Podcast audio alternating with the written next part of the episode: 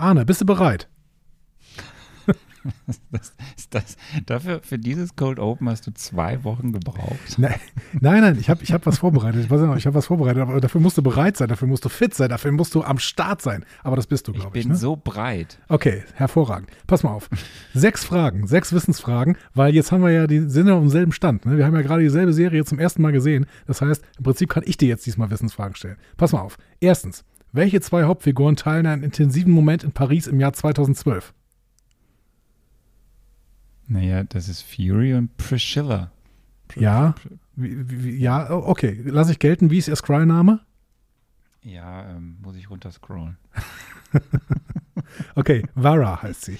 Äh, wir, wir, machen weiter. Welche DNA-Proben nutzt Gravik, um sich in den Super Scry zu verwandeln? Alle. Zum Beispiel?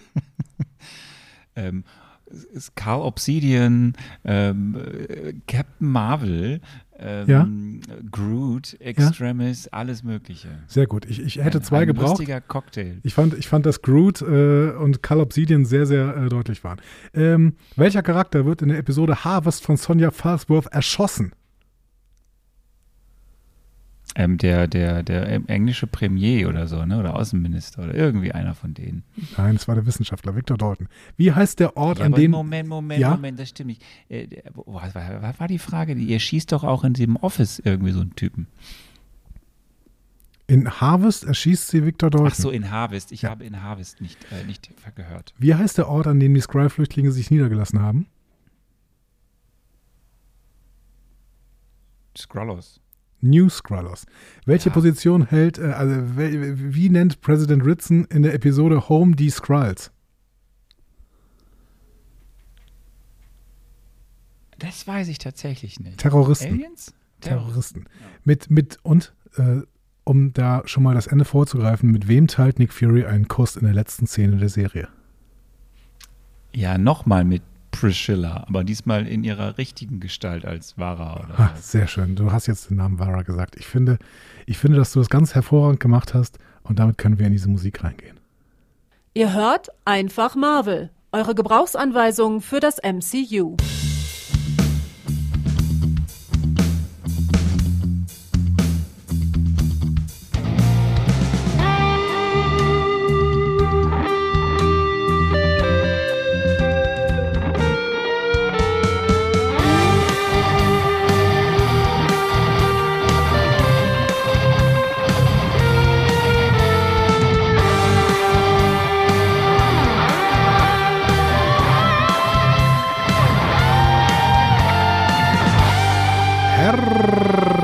Herzlich willkommen zu Einfach Marvel, eurer Gebrauchsanweisung für das Marvel Cinematic Universe. An der Gebrauchsanweisung heute. Corona ist vorbei, Corona ist vorbei. Ist das dein Name? Anna Orgassa. Äh, Anna Orgassa, stimmt. Äh, das war der Name. Und äh, ich bin auch in der Gebrauchsanweisung, denn jetzt sind wir ja auf demselben Stand. Wir sind gleichwertig quasi. Wir sind, wir sind, wir sind wie Brüder. ähm, ich bin Andreas Dom. Oder im Geiste. Ja. Oder im Geiste. Das ist schön. Ähm, und äh, ich möchte euch einladen, liebe Leute, jetzt mal eine kleine Zeit Eskapismus, Eskapismus von dieser Welt. Wir tauchen ein ins Marvel Cinematic Universe. Wir beschäftigen uns mit dem Fortgang aller Geschichten, die im Marvel Cinematic Universe so anstehen. Wir beschäftigen uns mit Secret Invasion Folge 2 bis 6 äh, die Episoden heißen Promises, Betray, Beloved, Harvest und Home, äh, um das schon mal vorzugreifen. Und ähm, wir werden. Mein Gott, bist du vorbereitet. Ich bin, äh, weißt du, weißt du, ich bin auf den Punkt, bin ich hier so zack, zack, zack, abhandeln so. Ne?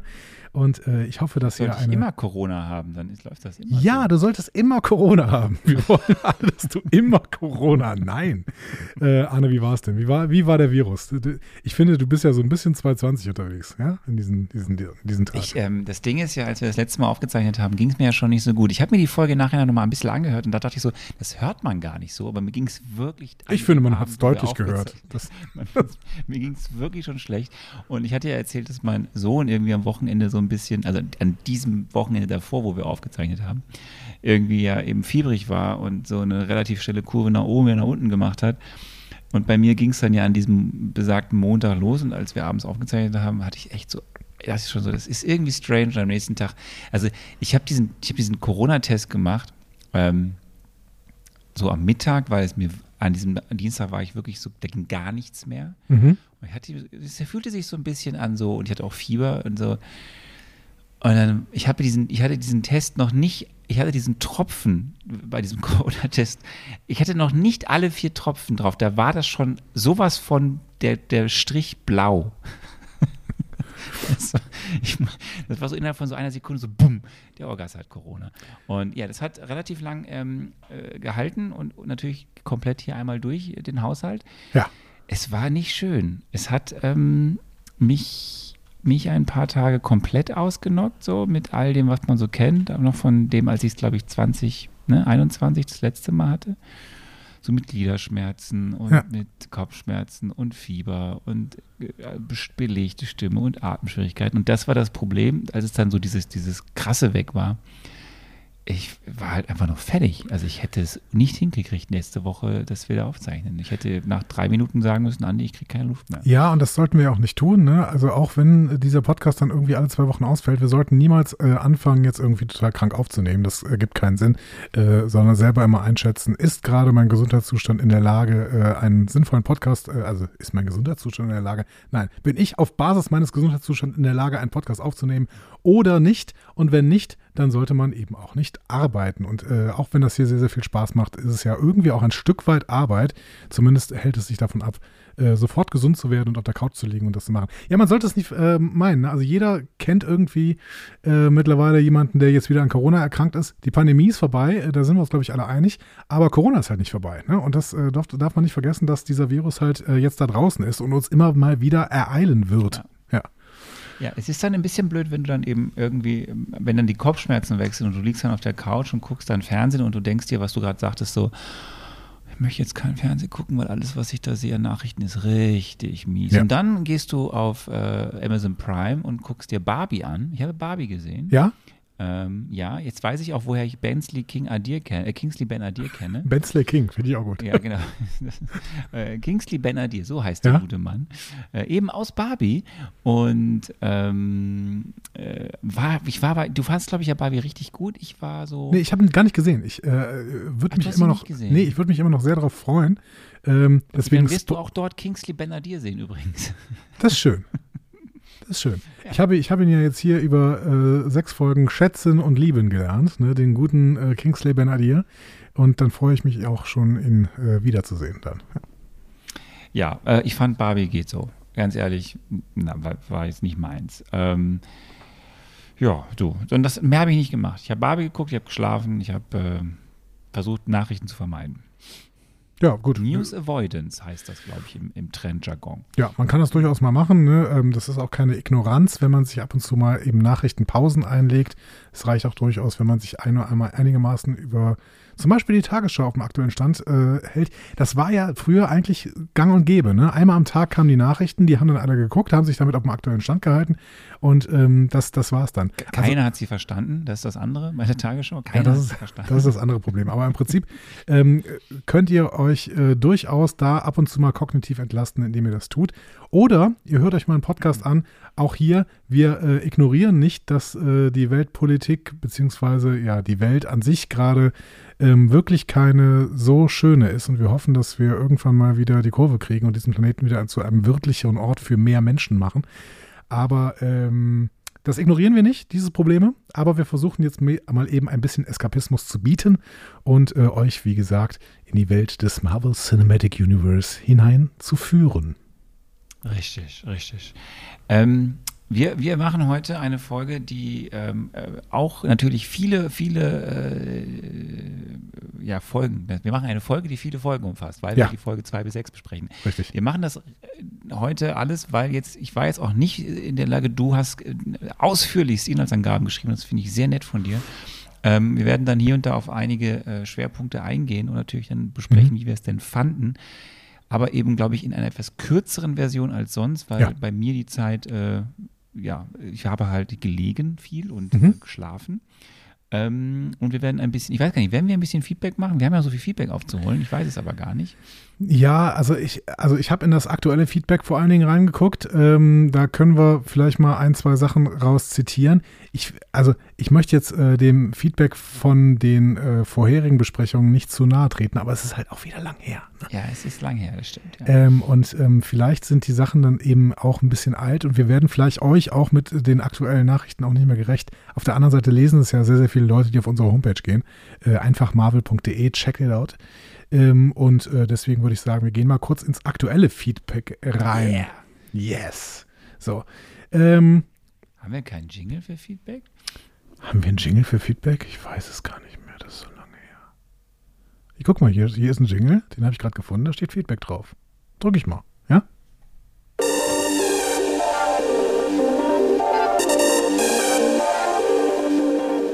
Hey du, sag mal, was ist denn deine Meinung? Feedback.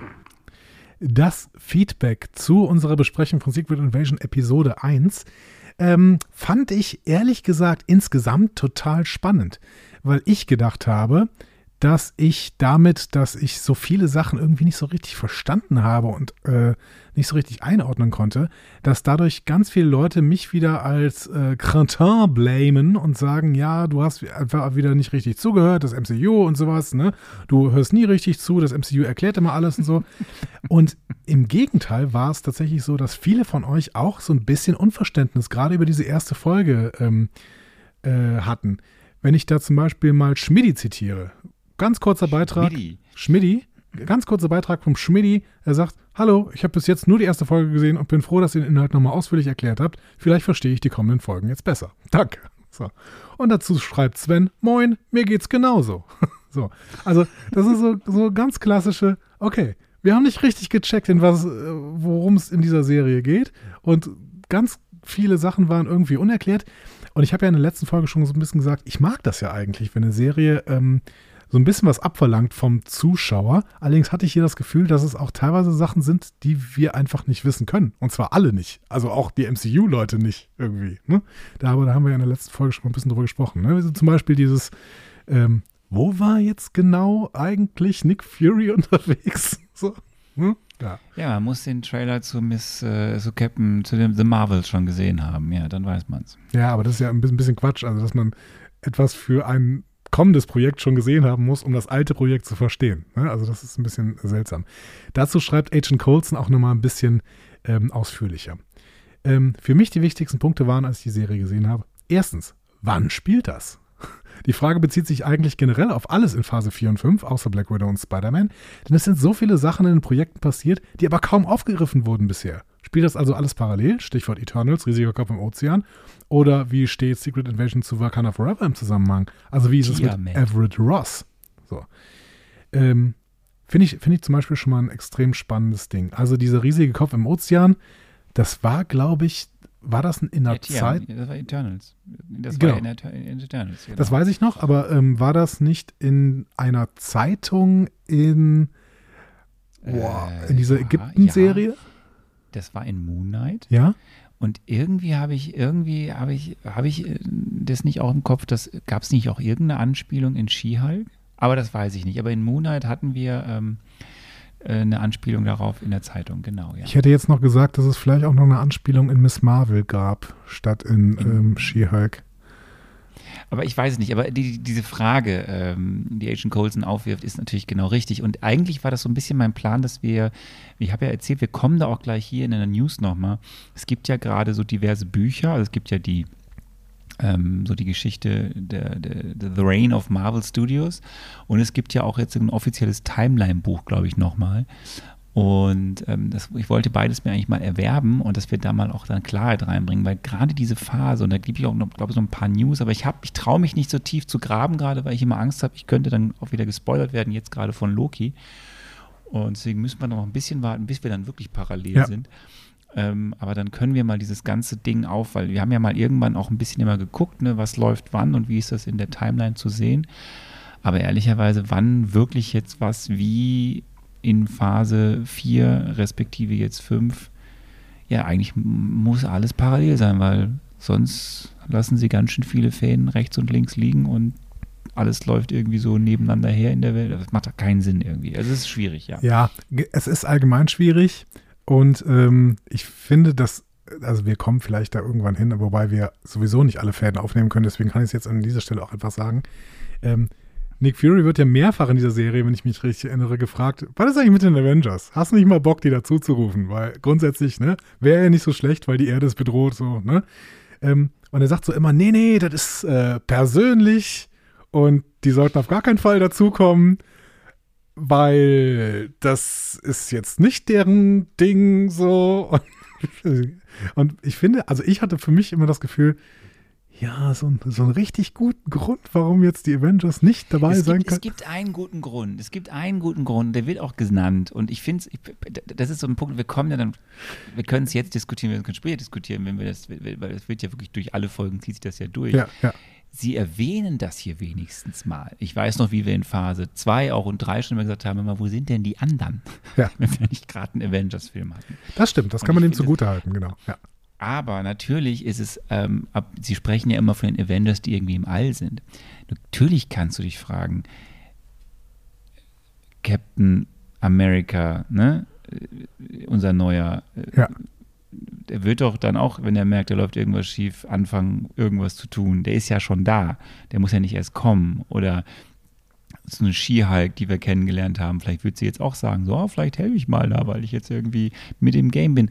Ja, das ist natürlich alles Hanebüchen, dass das, also sie versuchen es hier durch eine Sache, wir können es jetzt ja sagen, ich Ja. finde diese Argumentation, er ruft sie extra nicht, weil er Angst hat, dass genau das Gravics Plan ist, dass er dann quasi Gestalt von denen annimmt, dann kann es nicht mehr erscheinen. Also das wäre noch gravierender, nicht mehr zu unterscheiden zu können, ist es jetzt der echte Captain America oder ist es einer, der mich irgendwie, der nicht der echte ist und der hat ja die Kräfte die gleichen. Also es ist schon, da kann man so, so Mhm. versuchen, eine Quintessenz zu ziehen und da ja ganz am Ende erst diese, diese, diese, diese Ernte ja quasi dann quasi zur Geltung kommt, kann ich noch bis zum gewissen Grad das mh, abkaufen, aber ja, es, wenn du länger, je länger drüber, du, aber, aber je länger drüber nachdenkst, das ist es wieder dieses Problem. Sie haben nicht genug Geld, alle in eine Serie zu packen. Ja, ja, aber du hast schon völlig recht. Also es ist ganz schön eigentlich, dass sie es thematisieren, dass er irgendwann von dieser Angst vor den Evil Superheroes spricht quasi. Das äh, habe ich auch nur so halb verstanden, ehrlich gesagt, weil ähm, wenn die Skrull eine Person nachahmen, haben sie ja nicht automatisch die Kräfte dieser Person. Ähm, Im Gegenteil, sie Ja, aber müssen, er, er weiß ja quasi im Nachhinein, im, im, du erfährst ja am Ende, dass er, wir müssten eigentlich schon längst Spoiler Alert sagen, aber du Spoiler ähm, Alert, erfährst, ausgesprochen. Danke. Du erfährst ja am, am Ende, dass er eigentlich die ganze Zeit wusste ja, weil er ja damals unter anderem Gravik auch schon auf die äh, Suche nach der ganzen DNA-Gedöns geschickt äh, hat und so, dass er ja genau wusste, was Graviks Plan ist, diese Super Skrull-Geschichte. Und dann reicht es halt ja nicht, denn dann kann er halt nicht nur irgendwie eine Captain Marvel äußerlich imitieren, sondern er hat halt die gleichen Kräfte wie sie. Mhm. Ja, ja, genau.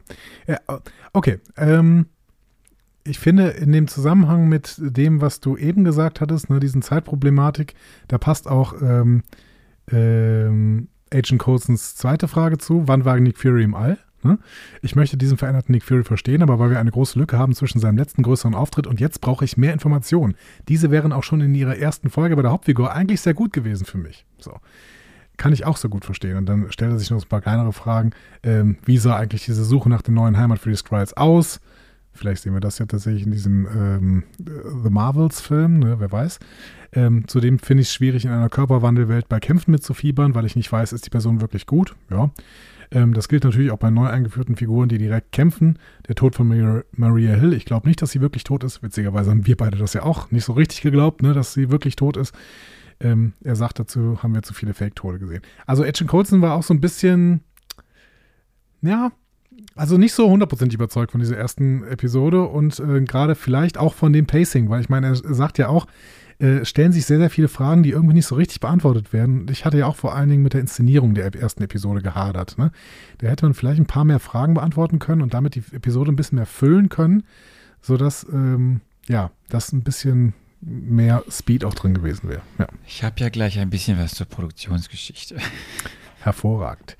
Ähm, dann sagt Rocket Raccoon zum Beispiel so ein Aspekt wie, dass ähm, ihn auch dunkle Szenen in Filmen und Serien äh, sehr, sehr nerven. So. Ähm, also da wollte er mir nochmal recht gehen. Recht geben. Ähm, und Rocket Raccoon, beziehungsweise sie, Rocket Raccoon ähm, würde halt auch sagen, dass sie gerade so ein bisschen Probleme mit äh, dem MCU hat und nicht so hundertprozentig dieser Serie entgegengefiebert hat, weil er sowieso kein Fan von Agent, äh, Agenten und Spionage-Thrillern ist. Ja. Ähm, also ich finde, das war so allgemein so ein Tenor. Ja, wir sind nicht so hundertprozentig überzeugt von Secret Invasion beziehungsweise von der ersten Episode und ähm, gucken wir mal, wie es weitergeht bei den Leuten, die jetzt irgendwie mit uns die erste Episode geguckt haben und ähm, auch so, also die, die Leute haben uns nicht gespoilert, das ist schon mal schön. Ne? Da hat keiner irgendwie gesagt, wie es weitergehen würde, aber so hundertprozentige Überzeugung kam da irgendwie nicht so richtig durch. Ähm, bis auf wenige Ausnahmen und auch diese Ausnahmen äh, sollen hier genannt werden und es gibt wahrscheinlich noch ganz, ganz viele Ausnahmen von euch da draußen, die jetzt nicht kommentiert haben, die eben auch dann gesagt haben, wie äh, Stani zum Beispiel, ne? der hat geschrieben, ich fand die Serie super, natürlich gibt es eine Flut an Info, aber einiges wird noch aufgeklärt und einiges bleibt auch ungeklärt. Da hoffe ich, dass es noch eine zweite Staffel oder in The Marvels aufgeklärt wird. Ähm, und zu der Anmerkung von Arne, dass er es schade findet, dass rein gar nichts in den vorherigen Filmen oder Serien zu der Skrull-Invasion gesagt oder gezeigt wurde, sagt Stunny, das wäre doch echt schade gewesen und würde dann auch den Titel nicht treffen. Es das heißt ja Secret Invasion und nicht äh, alle wissen, dass die Skrull hier sind. das ist auch ein wichtiger Punkt. Vielen Dank, Stunny, an dieser Stelle dafür. Er hat übrigens noch einen Funfact für uns. Am 17.10., das heißt exakt vor einer Woche, spielt theoretisch der finale Kampf in Avengers Endgame. 17.10.23. Das stimmt. So. Also die komplette Phase 4 und 5 spielen also in unserer Zukunft, außer Black Widow. Äh, das beantwortet ja so ein bisschen auch die Zeit. Naja, auch nicht so richtig. Genau. Ja, so jetzt, jetzt könnten wir eigentlich so direkt einsteigen in die Serien besprechen, aber wir haben noch ein paar News. Ja, dann äh, hauen wir doch, würde ich sagen. Cut. Ja. Genau. Wir machen ah, kurz. Cut hier mit, mit News-Jingle. Ein Cut mit News-Jingle. Ja, gut, äh, dann äh, machen wir große oder News oder kleine News? Was würdest du sagen? Mittel. Mittel, okay. Dann machen wir große News.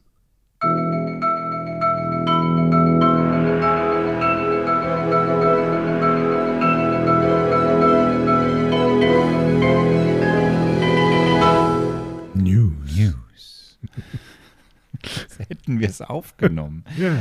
ähm, hast du schon Werewolf by Night in Color gesehen? Nein. Was verstehe ich jetzt gar nicht, Andi, aber es ist da. Es ist, äh, wir, sind, wir gehen ja schnurstracks auf Halloween zu und äh, ja. Werewolf by Night, wie wir schon letztens verkündet haben, gibt es jetzt in Color. Also wer jetzt nicht nur gerade, äh, glaube ich, sind wir schon mittlerweile bei Folge 3 durch. Folge 4 steht in den Startlöchern der Serie Loki. Staffel 2 irgendwie unterwegs ist bei Disney Plus, der kann jetzt auch den Werwolf in Farbe sehen. Das äh, ist eine News. Die ist jetzt nicht so interessant. Die zweite ist, ähm, die ändert sich nicht. Während die Autoren ja und Autorinnen äh, irgendwie jetzt weiterarbeiten dürfen und sich geeinigt haben mit den großen Studios, ist das bei den Schauspielerinnen und Schauspielern noch nicht der Fall.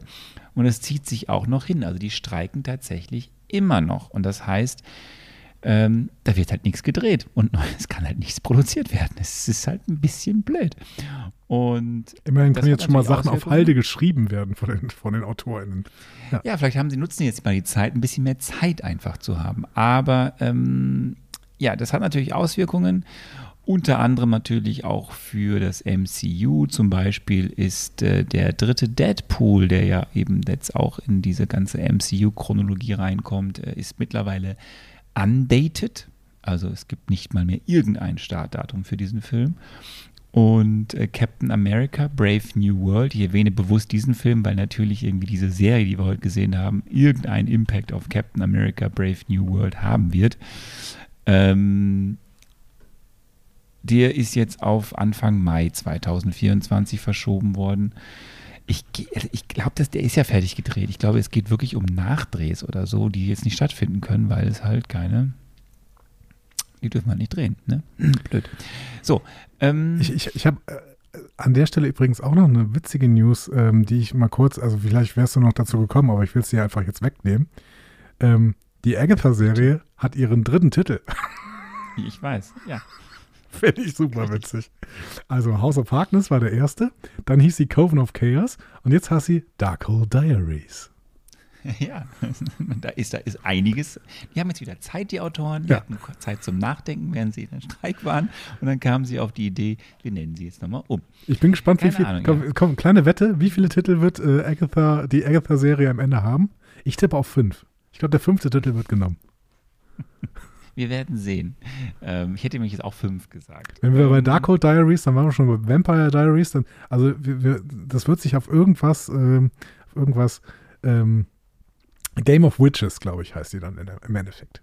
Agatha Game of Witches ist mein Tipp. Das wäre das wär sehr lame. Das wäre sehr lame. Ja, gut, aber Darkhold Diaries ist, naja, gut. Okay.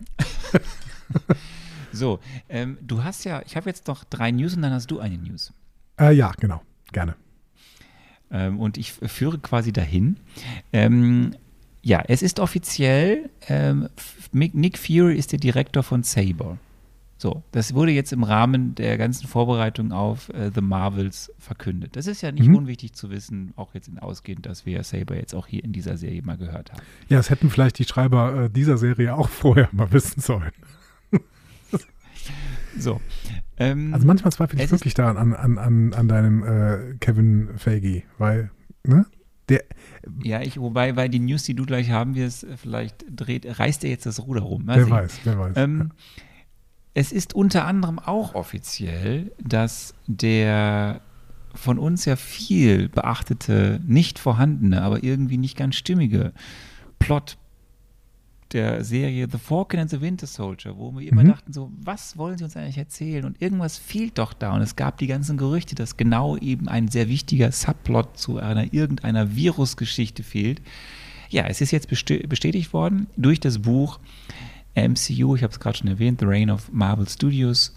Das hatten wir auch schon mal erzählt. Das ist dieses Buch von Journalisten, Podcastern, ähm, was man kaufen kann und was diese ganze Geschichte da rund um das MCU mal abdeckt. Und in dem ist es jetzt tatsächlich ähm, bestätigt worden durch Quellen, dass eben ein ähm, Plot, ein sehr wichtiger Plot für diese Serie, wo es um eine äh, schnell wachsende Viruskatastrophe Mhm. und das aus Terrorgründen irgendwie sich verbreiten sollte auf der Welt und wahrscheinlich dann ja eben los, also von Carly Morgenthau und ihren Kolleginnen und Kollegen wahrscheinlich Namen habe ich wieder völlig vergessen. Carly Ähm, Morgenthau, ja. dass dieser gesamte Subplot ähm, einfach rausgenommen wurde und deswegen macht das auch alles keinen Sinn. Aber gut, jetzt haben, wissen wir es offiziell. Ja. Ähm, schön. So, was auch offiziell ist, ist, dass, das wusste ich bis dato auch nicht, das ist tatsächlich jetzt auch erst rausgekommen. Ähm, wir erinnern uns an Moon Knight und wir haben auch bei Moon Knight uns gefragt, da waren noch Sachen gut und warum waren manche Sachen eigentlich nicht so gut. Der äh, Headwriter Jeremy Slater, über den wir auch viel gesprochen haben, Mhm. jetzt ist bekannt geworden, der ist während der Produktion hat er gekündigt. Okay, warum? Hat er jetzt eine Farm in Texas? Oder?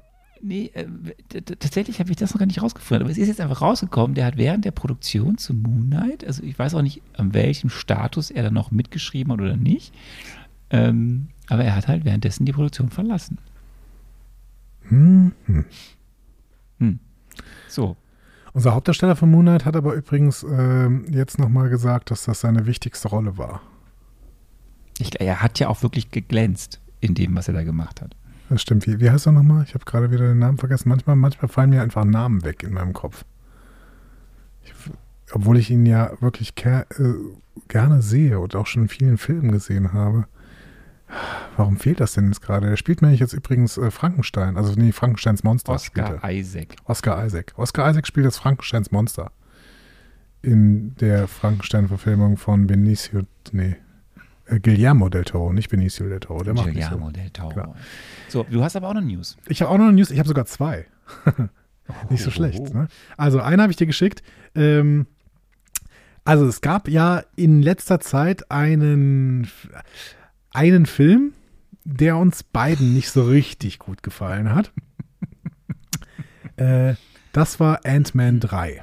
So. Und es gab so eine Serie und einen anderen Film. Ähm, die Serie hat mir nicht gut gefallen, dir gut.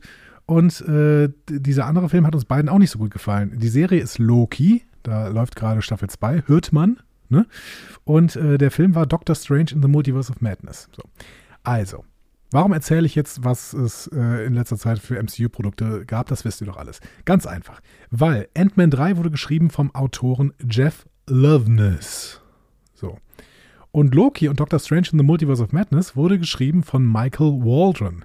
Beides sind. Darf ich, darf ich, darf ich, kurz, darf Ja? ich kurz einhaken, dass Jeff Loveness, da gab es auch eine News, total überrascht war, dass die Kritiken so schlecht ausgefallen sind, weil er fand eigentlich, dass das ein ziemlich guter Film Da, da, da habe ich auch mehrere News drüber gelesen, dass auch ganz Marvel dachte, dass Ant-Man 3 ein richtig guter Film war. Also das, die, die haben, die, die waren total überzeugt von diesem Film. Das ist immer noch schleierhaft, wie man das sein kann, aber das ist egal. So. Also Jeff Loveness und Michael Waldron, ne? äh, Autoren-Duo und die äh, waren der heiße Scheiß irgendwie, wurden so ein bisschen hochgehypt, in, zumindest Marvel intern. Vielleicht redet man da auch nicht mehr mit der Außenwelt, das weiß ich nicht genau. Auf jeden Fall ähm, wurden die dann sofort gebucht. Ey, ihr seid super Typen. Äh, hier, äh, Loveness Waldron, das ist unsere neue, unsere neue Dynasty. Und deswegen macht ihr auch zwei Filme, die unsere neue Dynasty prägen sollen. Nämlich Secret Wars and The Kang Dynasty. Also die beiden äh, neuen Avengers-Filme sollten die machen. Ähm, ja. Und dann wurde Marvel völlig überrannt, völlig überraschend. Ich kann es mir immer noch nicht erklären. Waren die Kritiken zu Ant-Man 3 und Doctor Strange in the Multiverse of Madness vor allen Dingen, waren die halt nicht so richtig gut. So. Ähm, heißt, Jeff Loveness und Michael Waldron sind raus. Die können jetzt wieder für Rick und Morty schreiben. Ich glaube, das machen sie auch gut. Ähm, und ähm, sie werden sicherlich auch noch Jobs finden, weil sie wurden halt immerhin als der heiße Scheiß gehandelt. Aber sie werden halt nicht mehr die Avengers-Filme schreiben. Ähm, die äh, stand jetzt übrigens immer noch The Kang Dynasty und Secret Wars heißen. Warten wir mal ab, wie sie im Endeffekt heißen werden. Vielleicht Coven of Chaos und äh, House of Darkness. Wer weiß. Ja, ich bin, ähm, ich, ich, prinzipiell schön, aber ich warte jetzt einfach mal ab, was da jetzt kommt, ne? Ja, wir müssen, genau, wir müssen allgemein abwarten, was da kommt. Ich fand jetzt auch noch schön, ähm, Marvel arbeitet gerade sehr viel auf. Du hast ja gerade schon gesagt, Kevin Feige ringt wahrscheinlich darum, das äh, Marvel Cinematic Universe irgendwie wieder in den Griff zu bekommen. Ähm, er arbeitet aber auch seine Vergangenheit so ein bisschen auf. Und dann ist jetzt rausgekommen, dass zwei Leute definitiv nie mehr für das MCU arbeiten werden.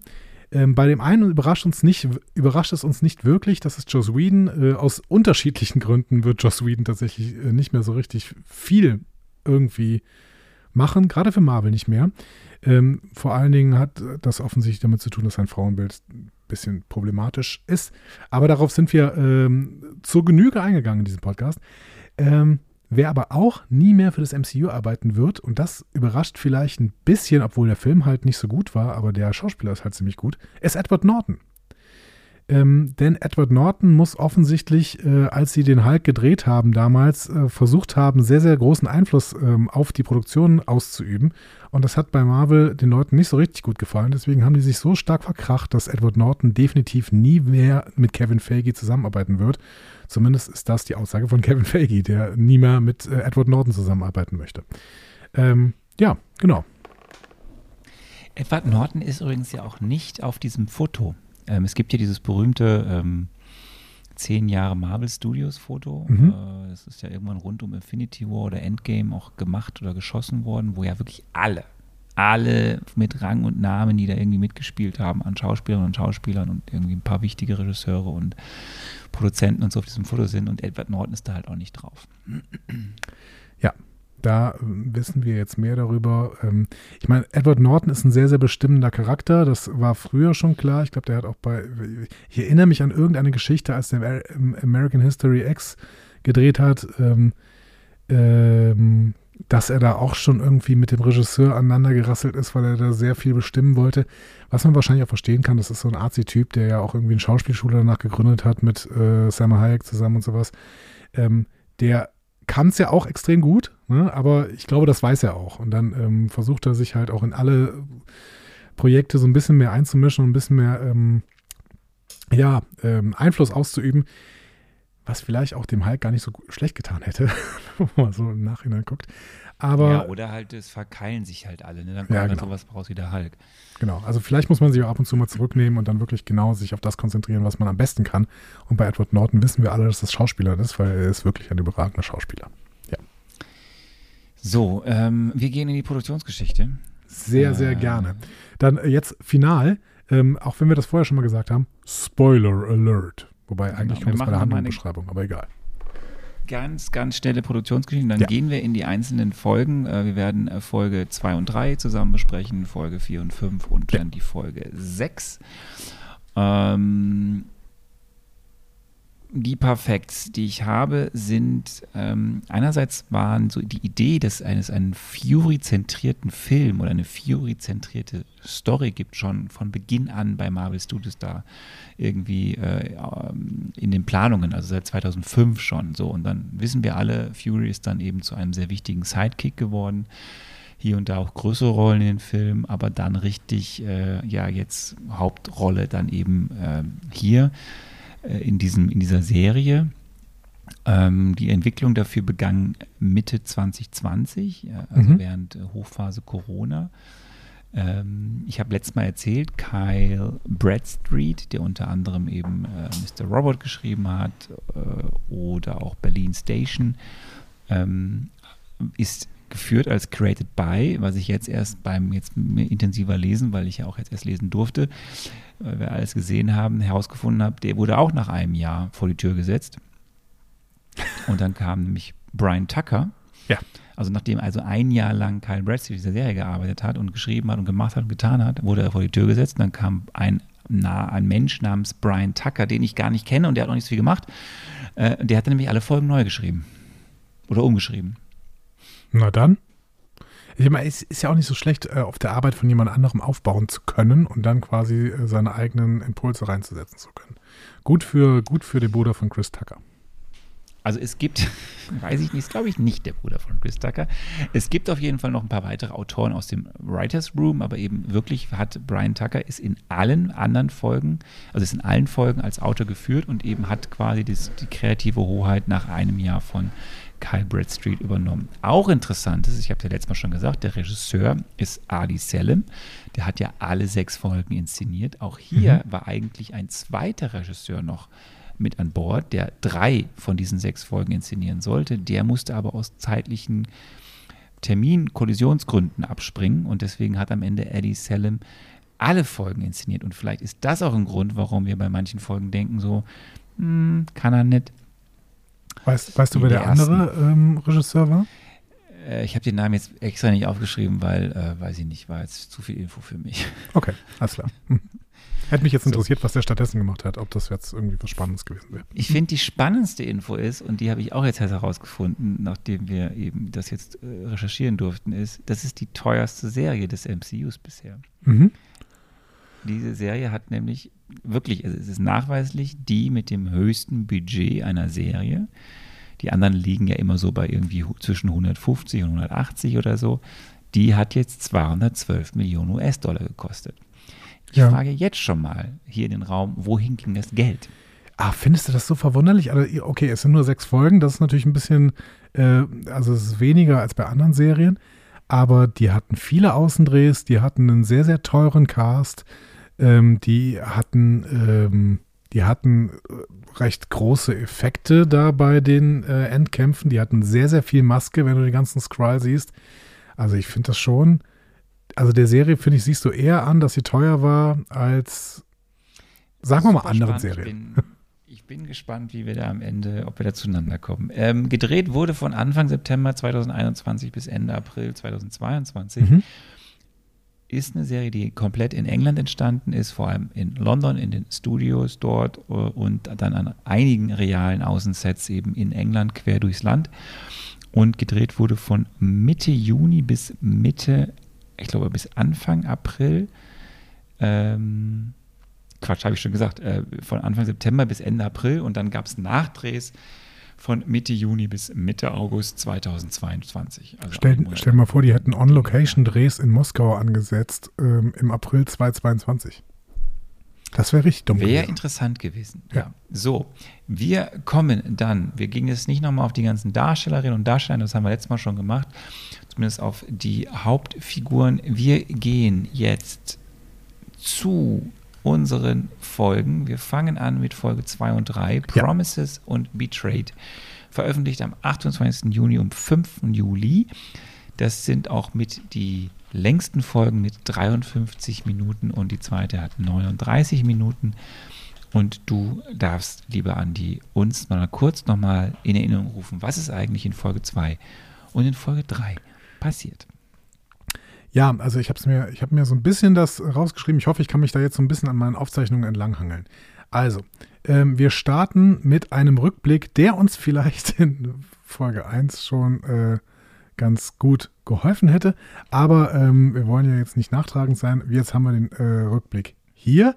Wir sehen äh, London 97, Nick Fury ähm, und Talos versammelten eine Gruppe von Skrull-Flüchtlingen und ähm, Vara, die wir später noch mehr kennenlernen, stellt Fury Gravik vor. Das ist ein junger Skrull. Eltern sind im Kree-Skrull-Krieg verloren gegangen, beziehungsweise gestorben halt. Ähm, und Talos betont so sein Vertrauen in Fury, bietet den Skrulls Hilfe an und äh, verspricht äh, ihn und, und Fury verspricht ihn mit Carol Danvers eine neue Heimat zu finden. Ein großes Versprechen, alle jubeln und ähm, Fury wird als der gefeierte Held ähm, dargestellt. Und einige Skrulls nehmen dann auf Basis dieses Versprechens auch äh, das Angebot an, so lange auf der Erde zu bleiben und menschliche Gestalt anzunehmen. So, treten dann so ein bisschen vor und sagen, ja, ich bin jetzt ein Mensch. So. Ähm, und auf Basis dieses Ver äh, Versprechens baut sich im Prinzip diese gesamte Folge auf. Wir sehen dann nämlich äh, direkt danach einen, Spruch, äh, einen, Sprung in die Gegenwart der Serie. Ähm, da äh, sind Gravik und ähm, ähm Gaia dem Bombenanschlag auf diesem äh, russischen Platz gerade entkommen, während Fury äh, noch trauert, dass Maria Hill gestorben ist. Ähm, Fury und äh, Brogan werden dann von der russischen Polizei festgenommen, aber Talos hilft ihnen dann zu entkommen, weil er im Prinzip die, die äh, ja, so eine Gestalt eines russischen Polizisten annimmt. Sie verlassen in Russland mit dem Zug ähm, und ähm, reden dann nochmal über die Zerstörung von Skrullos und äh, ähm, Talos gibt zu, dass er heimlich ähm, die Skrulls auf der Erde angesiedelt hat. Und zwar über eine Million. Darüber ist Fury dann wirklich sehr empört. Wir sehen dieses Gespräch im Zug, wenn wir uns daran erinnern.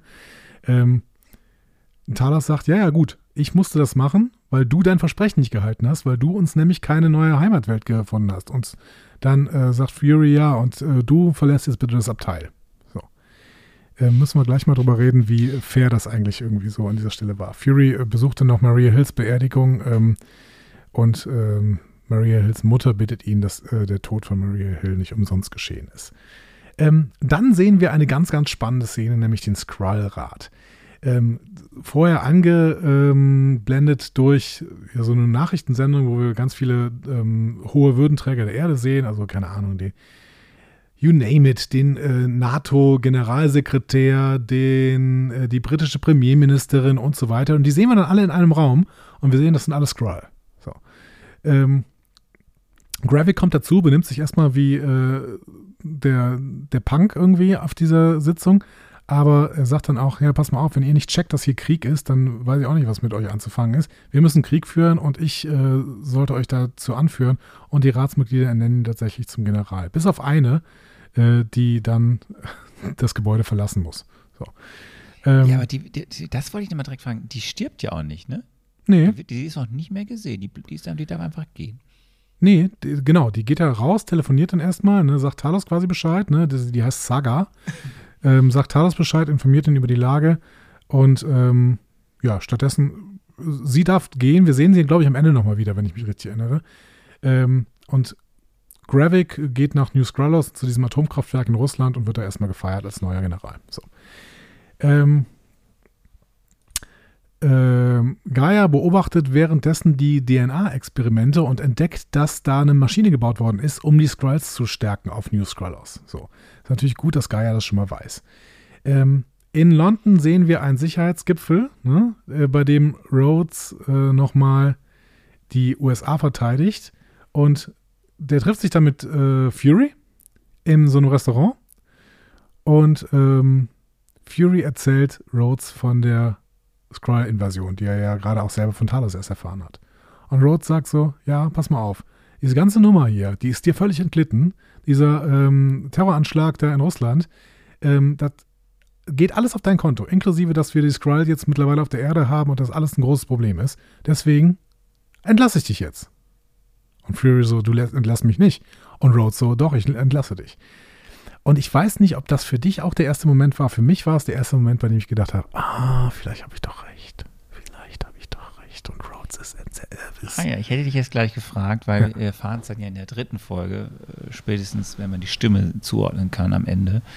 Aber ähm, was ich ganz spannend finde, ist in dieser Szene, die du beschreibst, ähm, entgleitet Rhodes einmal ein Nick. Er sagt sonst immer Fury. Mhm. einmal Nick. Und wir wissen ja immer, das ist so ein bisschen das Codewort. Niemand nennt Fury Nick. Ja. Ja. Und das ist mir nicht aufgefallen, aber ich habe das schon, ich habe das Gefühl, das war nicht Rhodes-like. So, der würde nicht Fury entlassen. Also dafür haben die zu viel miteinander durchgemacht. Der würde. Und wenn, würde es anders machen und nicht so, nicht so böse. So, ähm, dann kommen wir aber zu diesem äh, Olivia Coleman-Charakter zurück, nämlich zu Falsworth. Die äh, verhört jetzt Brogan in irgendwie so einem Hinterzimmer von der Fleischerei oder sowas. Ähm, der ste ver, äh, steht unter einem Verhörserum und ähm, verrät dann, dass Gravik die Dalton-Familie beauftragt hat, eine Maschine zu bauen. Und ich habe schon gedacht, das sind so vier äh, Typen, die alle unterschiedlich groß sind Die und immer in einer Reihe laufen. So. Aber sind sie nicht. So. Äh, auf New Scrollers ist es ähm, in der Zeit so, dass ähm, Gaia entdeckt, dass die Skrull ähm, DNA-Proben gesammelt haben. Und äh, sie ahnt, glaube ich, schon was. Ne? Und ähm, sie ähm, befreit damit Gravik zusammen Brogan aus der Gefangenschaft. Das hatte allerdings Falsworth auch schon gedacht. Deswegen hat er sich als allererstes in dieser Fleischerei irgendwie mal umgeguckt und hat gefragt, übrigens, wo ist der Notausgang? Das würde ich gerne wissen. Ne? So. Ähm, also Gravik und Pagan äh, attackieren dann diesen, äh, diese Fleischerei, holen Brogan ab, ähm, aber sie wissen dann nicht mehr, wie loyal der eigentlich ist und deswegen exekutieren sie den im Wald. So. Ähm, und als letzte Szene dieser Episode sehen wir ein Landhaus mitten in England. Sah eigentlich ganz schön aus, finde ich. Ähm, und Fury kehrt dann hin zurück. So, weil er ist ja jetzt entlassen worden. Und er setzt äh, an der Tür noch seinen Ehering auf und trifft sich mit Vara, seiner Frau. Also beziehungsweise in diesem Moment, wie du wie du es gerne sagst, ist sie noch Patricia, seine Frau. Also Priscilla. Priscilla. Ja, Priscilla, Patricia. So. Ja, also auch hier am Ende, selbst am Ende äh, spielt nochmal ein Versprechen, nämlich das Eheversprechen, eine kleine Rolle. Direkt jetzt so betrayed. Direkt weiter zu Betrayed. Ähm, so, Gravik macht jetzt einen großen ähm, ähm, Rat und da äh, erzählt er quasi seine Mission. Äh, sein Plan ist jetzt, wir infiltrieren die Royal Navy und machen einen Raketenangriff auf ein UN-Flugzeug. Ähm, und er sagte auch, außerdem wollen wir eine Super-Scroll-Armee gründen. Weil wir haben so einen so einen Power-Replicator gebaut und äh, wenn man da reingeht, dann wird man, kriegt man Superkräfte. So. Ähm, okay. Also ist übrigens nicht der Erste, der eine Superheldenarmee Ich bauen mag, wollte. ich, mag, ich, mag, ähm, ich mag den Begriff Power. Ich musste unweigerlich gerade an Power Rangers denken. Ja. Aber es, ja, genau. Ja, sie sind ja auch ein bisschen die Power Rangers. Nur keine Rangers. Ähm, wir gehen, besser aus. wir gehen zurück ins Jahr 1998 mit einem kleinen Flashback und sehen weitere ähm, Geschehnisse aus Nick Furys Vergangenheit. Äh, übrigens dann immer wieder die Aged, ne, der Nick Fury, wenn man die Vergangenheitsszenen sieht. Ja, der, Ähm, äh, Mendel, Mendelssohn ist auch äh, so ein paar Mal DH. Das ist auch ganz lustig, ja. Ja, genau. Ähm, wie Nick Fury nämlich mit Vera ähm, zusammenkommt, also die treffen sich, tauschen Infos über General Dreykov aus. Wir erinnern uns da äh, noch an diese Geschichten. Sie beginnen auf jeden Fall eine Romanze und heute diskutieren sie Furys Abwesenheit und er äußert den Wunsch nach Rache. Also Fury ist jetzt ein Rachetyp. So. Ähm, wir gehen zurück nach New Scrollers. Gravik verdächtigt einen Verräter und befragt äh, Gaia. Die reisen nach London, um Talos zu treffen und unter, äh, unterwegs erhält Gravik die UN-Flugzeugkoordinaten. Das heißt, dieser Terroranschlag auf dieses UN-Flugzeug nimmt langsam Gestalt an. Ähm, Gravik und Talos diskutieren dann, sie treffen aufeinander in der National äh, Gallery in London. Ist ja ganz gut, ne, weil die äh, Museen in London, die sind ja alle umsonst, ne? da mussten sie jetzt keinen Eintritt bezahlen, Gott sei Dank. Also die, die laufen da so ein bisschen rum und diskutieren ihre Differenzen, äh, sitzen da auch in diesem, in dieser, ähm, Café. in dem Café des, äh, des National Portrait Gallery und ähm, es gibt einen kurzen Moment, in dem Talos Gravik bedroht und äh, plötzlich stehen alle Leute um ihn rund, rund um ihn Das herum ist eine auf. der stärksten Szenen der ganzen Serie. Ja, ja, genau. Und sind Meines alle. Erachtens. Also ähm, fand, ich, fand ich sehr, sehr stark. Ja, genau. Ja. Ähm, aber Talos hat immer noch ein ähm, Ass im Ärmel, nämlich äh, die immer noch unentdeckte Gaia, äh, die ja Doppelagentin ist und sie gibt Talos deswegen heimlich die Koordinaten des UN-Flugzeugs weiter. Ähm, dann trifft Talos wieder auf Fury. Vertragen sie wieder einigermaßen, teilen Informationen und begeben sich dann nach Portsmouth, um ähm, einen sogenannten Commodore Fairbanks zu finden. So, der soll nämlich irgendwie noch mehr Informationen haben. Diskutieren dabei ihre Zusammenarbeit.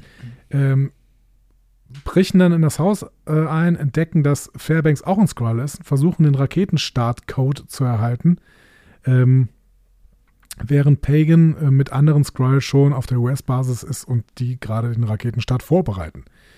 Ähm, Talos erschießt dann Fairbanks, weil Fairbanks irgendwie äh, auf, keine Ahnung, Gaia bedroht. Ähm, und äh, Talos kontaktiert dann Gaia, um den Code zu erhalten und den Raketenstart abzubrechen. So. Ähm, das gelingt auch. Sie schaffen es, diesen Terroranschlag zu verhindern, aber dadurch fliegt natürlich Gaia aus, äh, auf. Äh, Gaia versucht zu fliehen, wird aber von Gravik erwischt und erschossen. Was für mich tatsächlich auch ein bisschen überraschend kam, ehrlich gesagt. Ähm, weil ich da Ja, an der Stelle noch Fragen nicht. an dich. Ich habe Ich- Fragen an dich, ja. Ja, ich habe noch nicht äh, eins und eins zusammengezählt. Ähm, Och. und am Ende, los? am Ende sehen wir Furys zu Hause nochmal. Vera erhält einen Anruf, holt eine Waffe aus dem Bankschließfach und bestätigt ihre Verbindung zu Gravik in einem Gespräch mit dieser unbekannten Person. Also wir sehen, auch Vera spielt mindestens ein doppeltes Spiel. So, jetzt ist natürlich spannend. Wir wissen natürlich wie es weitergeht, aber jetzt kommen ja die wichtigen Fragen. Ja. Die, die wichtigsten Fragen sind erstmal, also du hast wirklich gedacht, äh, Gaia ist tot. Ähm, ja, ich habe das kurz gedacht, weil ich hatte noch nicht eins zu eins zusammengezählt, habe ich gerade gesagt. weil Kirby Smolders auch tot ist, oder was? Kobe Smulders ist tot und ich habe dann irgendwie gedacht, okay, dann ähm, vielleicht haben sie einfach das Geld für den Cast so ein bisschen wieder eingespart, indem sie einfach die Leute hin und äh, ab und zu wieder umgebracht haben oder das irgendwie war, am meine, Ende jeder das war meine Folge. Spekulation. Ja. Du willst ja immer alle, Alle tot umbringen. sehen. Genau. ähm, nee, aber ich habe an der Stelle gedacht, okay, das ist natürlich aber auch eine gute Geschichte für Ben Mendelssohn und wir hatten im Vorfeld mal gehört, dass Ben Mendelssohn ein Star dieser Serie ist. Ist er ja auch weiterhin. Äh, aber ähm, ZuhörerInnen hatten das irgendwie in die Kommentare geschrieben. Ja, ein super Ben Mendelssohn kann vielleicht die Serie nicht perfekt retten, aber er ist auf jeden Fall super.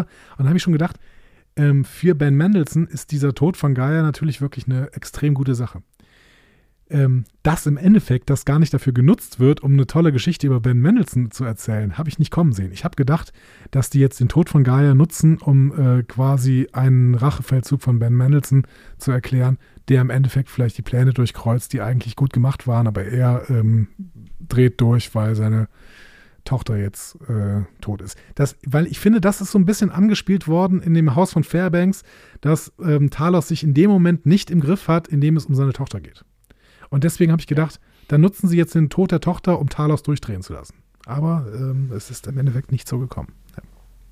Und wann hast du gecheckt, dass es hier ja eben auch, dass sie quasi dann, was ja gezeigt wird, da kommen wir ja gleich zu, aber dass sie eben auch diese Teile der DNA dann schon hat? äh, Oder was- wann hast du das, weil hast du das mitbekommen? Weil In dem Moment, ja wo sie auf dem Boden lag und leuchtete, da habe ich das Ja, gemerkt. okay. Aber wir sehen, wir sehen ja, bei, aber, aber du hast schon mitbekommen, weil das hast du gerade ein bisschen übersprungen, dass ja äh, Gravik schon eine Art Super Skrull ist, weil wir haben ja diese, wie wir beide sagten, diese Szene Ja. in diesem Café, in der äh, in diesem Museum und da ist ja nicht nur diese starke Szene, wo dann auf einmal alle aufstehen und zu Gravik werden, sondern es gibt ja auch diese Szene, wo eben äh, Talos eben ja auch schon seine Fassung verliert und ihm dieses Messer in die Hand rammt Genau. und ähm, die Hand äh, halt wieder. immer wieder zusammen.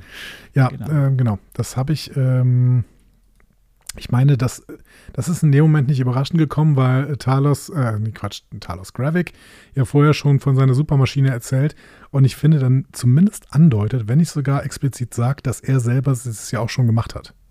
Genau, ja. Und das ist übrigens schön, dass du es erwähnst, weil das ist ja auch so eine, das ist ja so ein bisschen dann äh, so, so, so schöne kleine Easter Eggs wieder, wenn wir dann auf diese Maschine gucken, da wir kriegen das ja mit, wo auch dann eben Gaia da das sich nochmal ein bisschen alles so anschaut, was da in diesem Labor passiert, was die Dalton da oder die Skull-Version dieser Daltons da macht. Und ähm, dann sehen wir ja schon, also aha, die haben anscheinend schon DNA eben von Groot, von äh, Frost Beast, wie es so schön auf diesem Monitor heißt. Das, den kennen wir aus Tor 2. So, ein- so, so ein äh, Frostmonster aus Jotunheim, äh, den wir in der Post-Credit-Scene auch nochmal über die Erde äh, ähm, wackeln sehen. Dann sehen wir da auch auf diesem Monitor Kal Obsidian, äh, ne, den Handlanger von Thanos. Und, und das ist ja das, was wir auch im Café dann schon sehen und später auch in Folge 4, dass eben Gaia nicht gestorben ist, dieses äh, der klare Verweis auf dieses Extremis-Programm, Extremis-Programm aus einem deiner Lieblingsfilme des Marvel Cinematic Universe mit einem deiner liebsten Schauspieler, nämlich Iron Man 3. Ja. Schön. Du erinnerst dich vage dran. Ja, ich Ähm, erinnere mich an Killian, aber äh, ich, ich habe es verdrängt ein bisschen. Ja. So, und wir hören auch schon in diesen Folgen 2 und 3 eben, dass es irgendwie um etwas mit Ernte geht und da wissen wir noch nicht genau, was gemeint ist, das erfahren wir dann ja später. Was ich total. Naja, also wir erfahren das später. Also jetzt möchte ich mal kurz sagen. Das mit der Ernte, ne? Ähm, also ich, ich, sag, ich sag dir im Vorfeld, ich werde überraschende Meinungen zu dieser Serie insgesamt haben. Ja, äh, so. Aber das mit der Ernte, da habe ich mir die ganze Zeit gedacht, sind die Skrull dann wie so, wie so Pilzsammler mit so einem kleinen Bastkörbchen irgendwie durch die Erde gegangen und haben überall geguckt, ist das Blut? Da gucken wir mal, was das für ein Blut ist. So. Also, äh, wie haben die denn geerntet? Das wurde zwischendurch Ja, mal, ja, ja, ihr wart ja beauftragt, quasi Blut zu suchen. Ja, genau, das wird nicht weiter definiert. Ja, die wurden immer dahin geschickt, wo es, wo es, wo, wo, wo, wo was passiert ist, und dann mussten sie halt äh, DNA Blut suchen. nehmen. Ja, für Fury. Was wir wissen ja nicht, was Fury damit eigentlich wollte. Saber Rider gründen. Egal. Was ich ganz toll, was wir jetzt, glaube ich, mal besprechen müssen, ist, wir haben ja sehr eben über diese erste Folge, wenn man sie für sich sieht, ähm, Mhm. die Frage so gesagt, dass es halt schwierig ist. Ich finde schon, dass im, das haben ja, glaube ich, auch einige geschrieben, ähm, wenn du dann Folge 2 und 3 siehst, wo ja auch dann nochmal sehr viel Kontext gegeben wird und ja auch spannender Kontext zu Fury und Ja. seinen Gewissensbissen und dem, was er tut, zu Talos und seinen ähm, Ängsten oder seinen äh, ja, äh, Geheimnissen, die er mit sich rumträgt. Und dieses Zusammenspiel zwischen Fury und Talos, du hast ja auch gesagt, das ist ja auch eine Geschichte über das Älterwerden und damit umgehen. Mhm.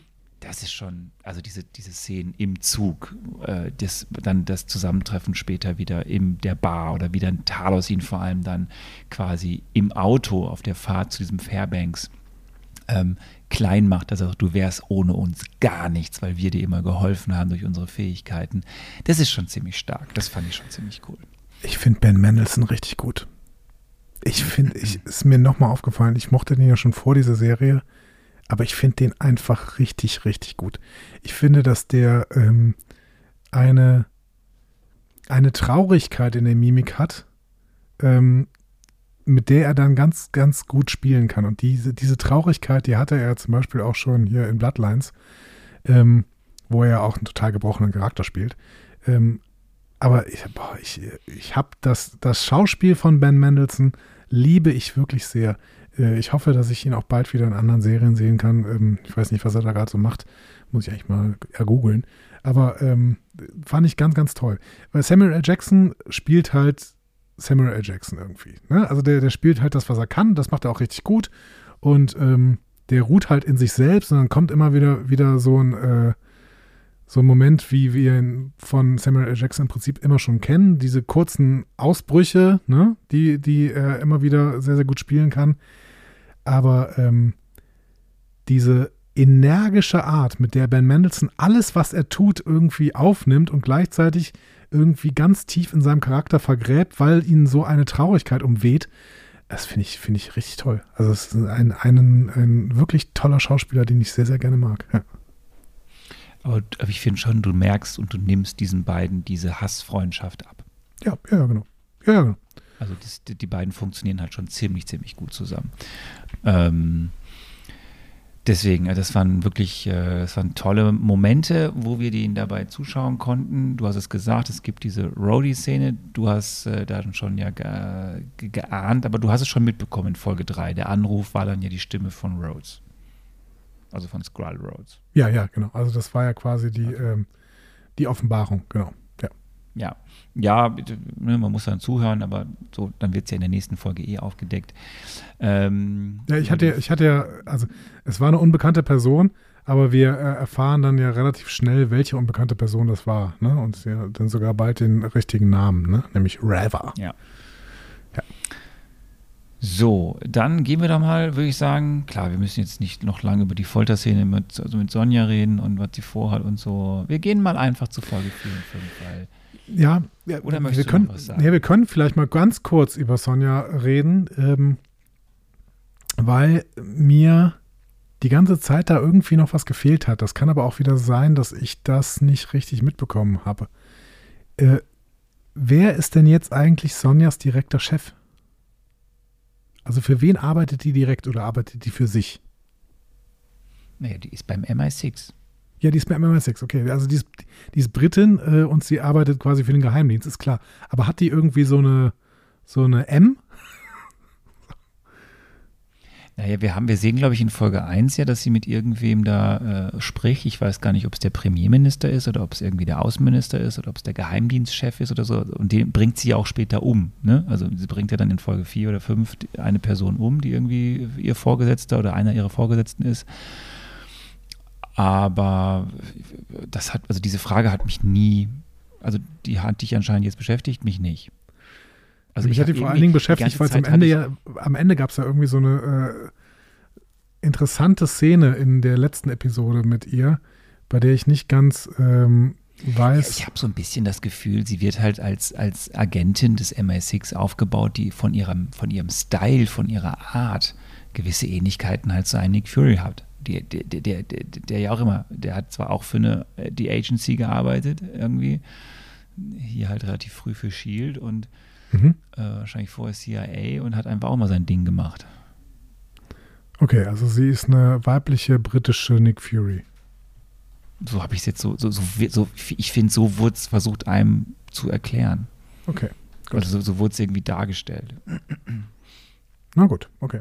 Also ich kann, So, ich kann mit dieser Erklärung leben. Wir kommen zu Folge 4 und Folge 5. Beloved und Harvest, geliebt und Ernte. Die beiden wurden veröffentlicht am 12. und am 19. Juli dieses Jahres und sind die beiden kürzesten Episoden dieser Serie, nämlich mit 33 und 34 Minuten. Wobei das stimmt nicht, das Finale ist auch nur 33 Minuten. Versuchen wir mal ein bisschen schneller zu erklären. Also, ähm, wir sehen erstmal Gaias Überleben. Äh, sie hat nämlich tatsächlich ähm, ähm, diesen Skrull Power Replicator benutzt ne, und sich diese Extremis Regeneration verliehen. Ähm, gut für sie und gut für Talos, dann muss er nämlich nie austicken. Äh, dann wieder ein Rückblick. Paris 2012, also ungefähr äh, über zehn Jahre zurück. Ähm, Nick Fury trifft sich mal wieder mit Vera in Paris. Dis- ah, sie diskutieren so ein bisschen über die Schlacht von New York.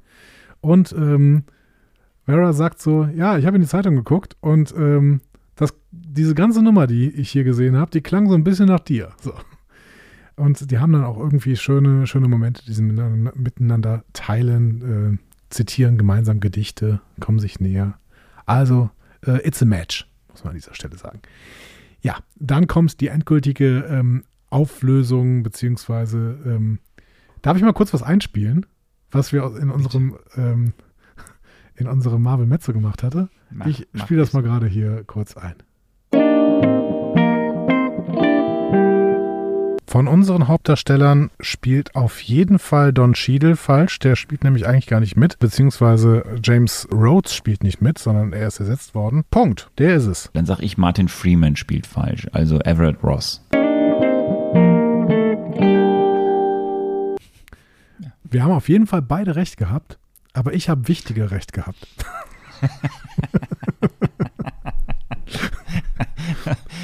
Ah, okay. Ja, genau, denn wir hier sehen jetzt hier diese Auflösung. Vera trifft Reva. Das ist ein Skrull, der sich als Rhodey ausgegeben hat. Reva besteht darauf, dass Fury getötet werden muss. Äh, Vera versucht, äh, Eine ihn, Skrullerin. Eine Skrull. Äh, ja, genau. Eines, äh, genau, eine weibliche Skrull, genau, ja. Äh, richtig, ja. Ich hab's, ja, ja. Übrigens, ganz kurz, das sage ich jetzt, es gibt diese Figuren auch in den Comics, sind Mhm. aber komplett anders dort dargestellt und dann so wie hier so Figuren so wichtige Sachen übernehmen und posten, das sind wiederum andere Figuren, aber also die, Namen gibt es auch tatsächlich in den Comics, müssen wir nicht weiter darauf eingehen. Also Reva besteht darauf, Fury muss umgebracht werden. Äh, Vera versucht sich noch ein bisschen äh, zu wehren, aber muss im Endeffekt dann äh, nachgeben, weil sie ansonsten selber getötet werden würde. Äh, und Fury hört das alles mit über eine Wanze. Ähm, und währenddessen bereiten sich Gravik und die Skrull Resistance auf einen kommenden Angriff vor. Dann treffen sich Talos und Gaia. Frage. Ich Ja. muss direkt die Frage stellen. Hast du das verstanden? Hat jetzt Fury immer schon Vera nicht vertraut? Oder hat Vera irgendwie einen Hinweis gegeben, dass er sie abhören soll? Ich habe das nicht. Ich habe da die ganze Zeit drüber nachgedacht. Gute Frage. Ich habe also ich habe gerade im dem Moment irgendwie das also Gefühl Fury gehabt, vertraut ja niemanden. Genau, es eben. Wird uns ja so, es wird uns ja so hier wirklich in dieser Serie diese äh, wirklich auch gut dargestellt, was für eine besondere Beziehung. Es geht ja jetzt auch weiter. Also es wird ja wirklich Ja. sehr geil dargestellt, welches Vertrauen er, er anscheinend zu dieser Person hat. Aber warum jetzt in diesem Moment hört er das ab? Also wie kann er das? Mhm, Ich habe es mir so ein bisschen so erklärt, dass Vera, äh, dass, dass Fury dadurch, dass er gerade von Rhodey gefeuert worden ist, im Prinzip niemandem mehr traut, weil er ja auch nicht mehr glaubt, dass Rhodey Rhodey war. Ähm, ich glaube, Fury ist in dem Moment einfach ähm, begründet paranoid und vertraut selbst seiner eigenen Frau nicht mehr.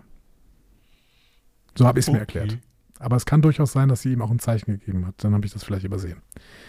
Ähm, wir sehen danach ein Treffen von äh, Talos und Gaia.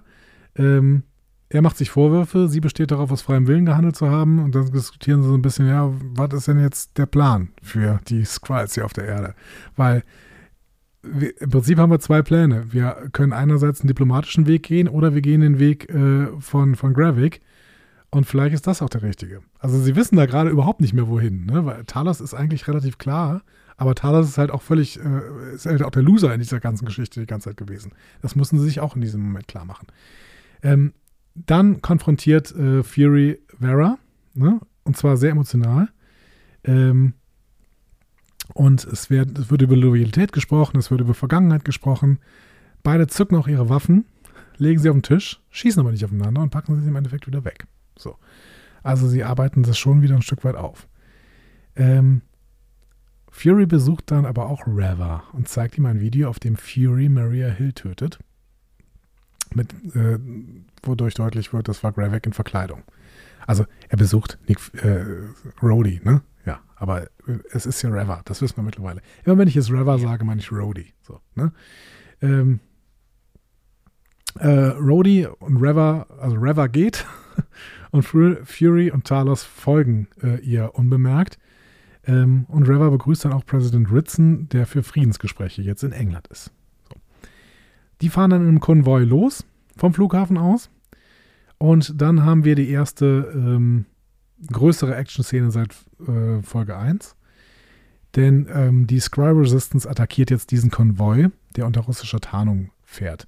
Äh, Fury und Talos sind ja gerade dahinter ne, und sie versuchen dann irgendwie noch einzugreifen. Äh, in diesem ähm, Chaos retten Fury und Talos auch den Präsidenten, aber Talos wird dann angeschossen. So. Ähm, und wir sehen dann irgendwie einen, einen Soldaten, der Talos aber noch zum, zum Auto bringen möchte. Und Fury merkt, Moment, das ist kein Soldat, das ist Gravik. Er erkennt ihn, schießt auf ihn, aber es funktioniert nicht, weil äh, Gravik ist gerade nicht durch Schusswaffen verletzbar. Gravik sticht Talos nieder und flieht mit Pagan, während Fury und die restlichen Kräfte den bewusstlosen Präsidenten evakuieren und Talos Körper zurücklassen müssen. Das war's mit Talos. So, und wusstest, dachtest du jetzt, Talos ist tot oder nicht? Ah, ich wusste gar nichts mehr, aber ich dachte, da- ja, ich habe hier tatsächlich an den Tod von Talos gedacht. Ja, dann machen wir weiter mit Fand's Harvey. sehr, sehr schade. Ähm, wir gehen ins Krankenhaus. Ähm, Fury bringt da den bewusstlosen Präsident äh, ins Krankenhaus nach dem Attentat und er warnt Ritson, James Rhodes nicht zu vertrauen. Ne? Also Reva nicht zu vertrauen. Ich möchte kurz anmerken, er bringt ihn in ein komplett leeres Krankenhaus, wo niemand anscheinend ist, außer zwei Krankenschwestern und ein Oberarzt. Ja, äh, weißt du, Pflegenotstand. Verstehst du? Das ist so. In London auch. Okay. Ich weiß nicht, wie es dem NHS gerade geht. Ähm, wir gehen zurück nach New Skrullos. Die Skrull Resistance kehrt zurück und äh, Gravik muss ziemlich einstecken. Ein, äh, stecken. ähm, der kritisiert die gescheiterte Mission, äh, tötet äh, Pagan dafür, dass Pagan ihn kritisiert ähm, und ordnet dann einen Anschlag auf Vera an. So. Wir gehen zurück ins Krankenhaus. Fury äh, konfrontiert Reva, ähm, lässt sie aber gehen, nachdem sie mit der Veröffentlichung eines belastenden Videos droht. Nämlich äh, Reva sagt dann, ja, bald weiß die gesamte Welt, dass du Maria Hill erschossen hast. So, ne? Ähm, ja. Darf ich die Frage jetzt stellen? Ja. Warum bringt er denn einfach nicht Rhodes um? Es nicht. Ich verstehe es die Hm. ganze Zeit nicht. Ich verstehe es auch, aber wir kommen zum Finale noch. Machen wir weiter. Ähm, ja, wir gehen zu, äh, kurz zu, zu äh, Sonja und äh, Derek Weatherby. Wie war das denn nochmal? Das habe ich mir hier hingeschrieben. Ja, das Sonja- ist einer dieser, dieser, dieser, dieser Typen. Wissenschaftler, Das war in ne? dem Büro. Nee, das ist eben nicht. Das ist da in diesem Büro, wo, ich weiß nicht, ob der, ob der Außenminister ist, ob der ähm, Geheimchef ist, Geheimdienstchef ist. Ah ja, genau, das ist ihr auf jeden ehemaliger. Job, ne? Äh, Boss, ja, Ja. genau. Den enttarnt sie als Skrull ähm, und erpresst Informationen über Rosa Dalton von ihm. Wir gehen zurück nach New Skrullos. Einige äh, Skrulls, angeführt von Beto, rebellieren gegen Gravik, werden aber überwältigt. Beto hatten wir ganz am Anfang mal gesehen, äh, der ist als Flüchtling nach New Skrullos gekommen, ne? dieser mit der Pelzmütze, äh, der, ähm, genau. Und der wird da jetzt getötet von Gravik. Und zwar ziemlich brutal. Also Gravik ist äh, völlig, ähm, geht völlig steil mittlerweile. Der ist völlig äh, weg irgendwie von normalen Handeln. Ähm, wir gehen zurück nach London zu Fury und Gaia. Die beiden diskutieren jetzt über Graviks Experimente und dieses Harvest, von dem wir mal reden, diese Ernte. So. Ähm, und dann wird auch klar gemacht, was denn diese Ernte eigentlich ist an dieser Stelle. So. Ähm, worüber wir eben schon gesprochen haben. Ähm, dann kommt die Polizei und Fury muss wieder flüchten. Parallel sehen wir jetzt immer wieder Ermittlungen von Sonja. Sonja konfrontiert jetzt die Daltons. Immer noch nicht die vier Typen, die hinter, hintereinander laufen, sondern jetzt, es ist einfach nur ein Ehepaar, ähm, die irgendwie die ganze Zeit an diesen, äh, an diesen Experimenten gearbeitet haben. Victor wird erschossen, nachdem er Rosa als Geisel nimmt. Im Endeffekt sind es beide Skrulls. So. Ähm, so. Äh, Reva manipuliert jetzt Ritson, also Reva in Gestalt von Rhodey, manipuliert Ritson, um einen Angriff auf New Skrulls zu unterstützen, indem sie die Skrulls mit Russland in Verbindung bringt. Ähm, es wird dann ein bisschen verworren, weil wir irgendwie denken, hä, warum will denn jetzt Reva, dass äh, New Skrullos äh, angegriffen wird? Ne? Weil New Skrullos ist doch, naja, alles komisch. Im Endeffekt, Weil Gravik möchte, also der Gravik möchte das ja am Ende. Das ist Genau. ja der Masterplan. genau, im Endeffekt soll ein Weltkrieg ausgelöst werden. Weil wenn ähm, die USA Russland angreifen, dann ist es halt ein Weltkrieg. So. Ähm, Mason hilft Fury jetzt nach Finnland zu kommen, um Graviks Forderungen nach, dem, äh, nach der Ernte nachzukommen, weil die Ernte ist offensichtlich in Finnland. Und wir gehen am, am Ende quasi erstmal nochmal in Varys Haus. Nach der Beerdigung von Talos verteidigen sich da Gaia und Vera gegen den Anschlag der Resistance. Das schaffen sie auch ziemlich gut. Ähm, wobei der auch ziemlich dilettantisch war, dieser, an, an, äh, dieser Anschlag. Und in Finnland. Immer alle äh, schön einzeln. bitte? Ja, ja, genau. Immer alle schön einzeln. Immer alle schön einzeln und werden dann ganz schnell äh, eben erledigt. In Finnland treffen sich dann endlich Fury und Falsworth, also Sonja. Ähm, er enthüllt Graviks Plan und holt äh, die Ernte sowie die Ausrüstung für die finale Konfrontation ab. Und wir wissen, dass die finale Konfrontation in der letzten Folge kommt. Ähm, genau. Und ähm, ich finde es ganz schön, dass da zwischendurch, um jetzt sofort mal über diese Folge zu sprechen, dass da zwischendurch auch so sehr reale Bedrohungsszenarien kommen. Also irgendwie, ähm, es fällt irgendwann der Satz, ja, wir sehen russische Panzer auf die Ukraine zu rollen. Da habe ich kurz ein bisschen geschluckt. Ähm, aber auch eben an die finnische Grenze. Ja. Also das ist, das ist alles Fake von, äh, von Reva gegenüber Ritson, aber ähm, ja, habe ich ein bisschen geschluckt. Ja. Ähm, Ähm? ja. Ja. ich, ich überlege gerade. Also, wenn wir mal auf Folge 4 erstmal schauen, ich finde es halt, ähm, da passiert ja nicht so viel. Also, natürlich, es werden ein paar Sachen klar, aber ähm, dann ist ja der große, große Showdown, ist ja quasi die, die, ähm, dieser Konvoi-Shootout.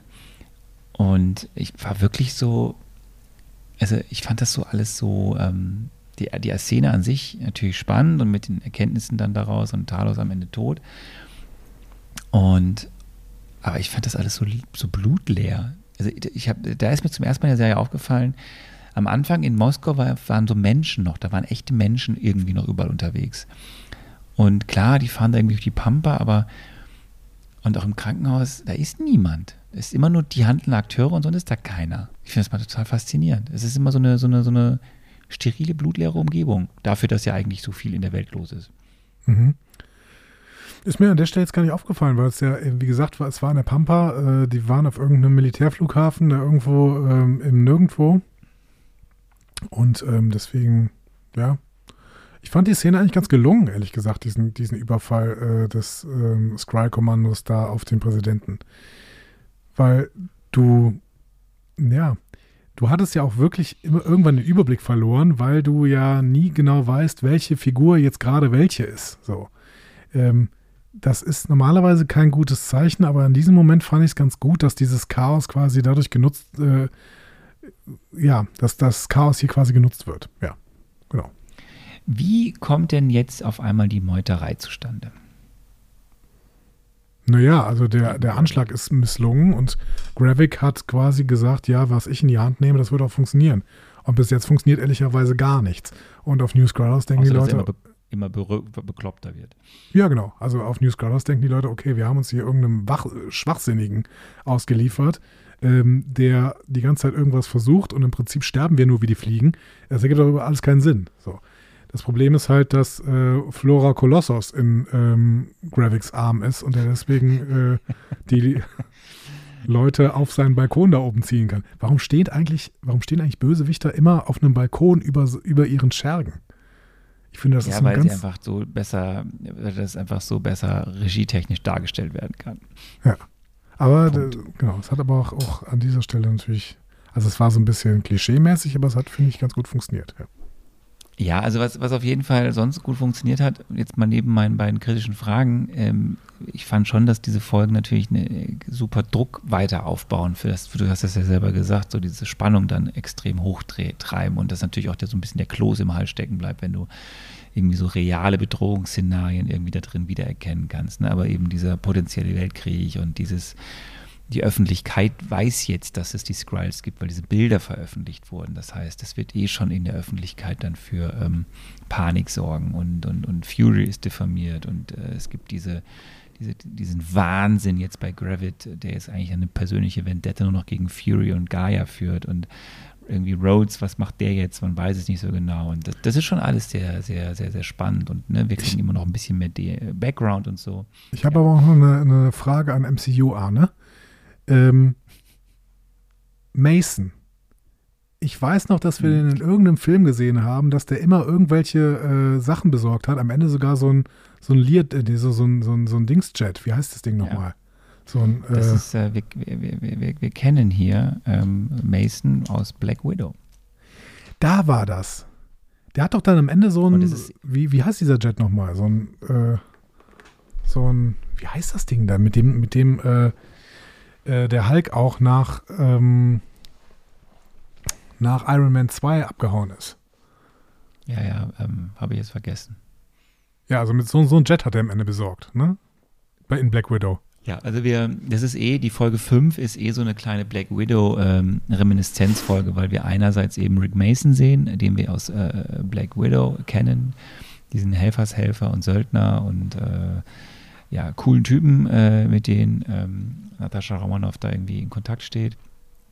Und wir haben ja auch dieses, diesen, diesen Witwenschleier, dieses Widow Wheel, äh, wo eben ähm, mit dem sich ja Nick Fury quasi äh, als Finne ausgibt oder also, also irgendwie als, als, als andere Person, ne, was über sein Gesicht zieht. Und diese Technik kennen wir auch von Black Widow aus äh, Captain America, äh, The Black Winter Soldier.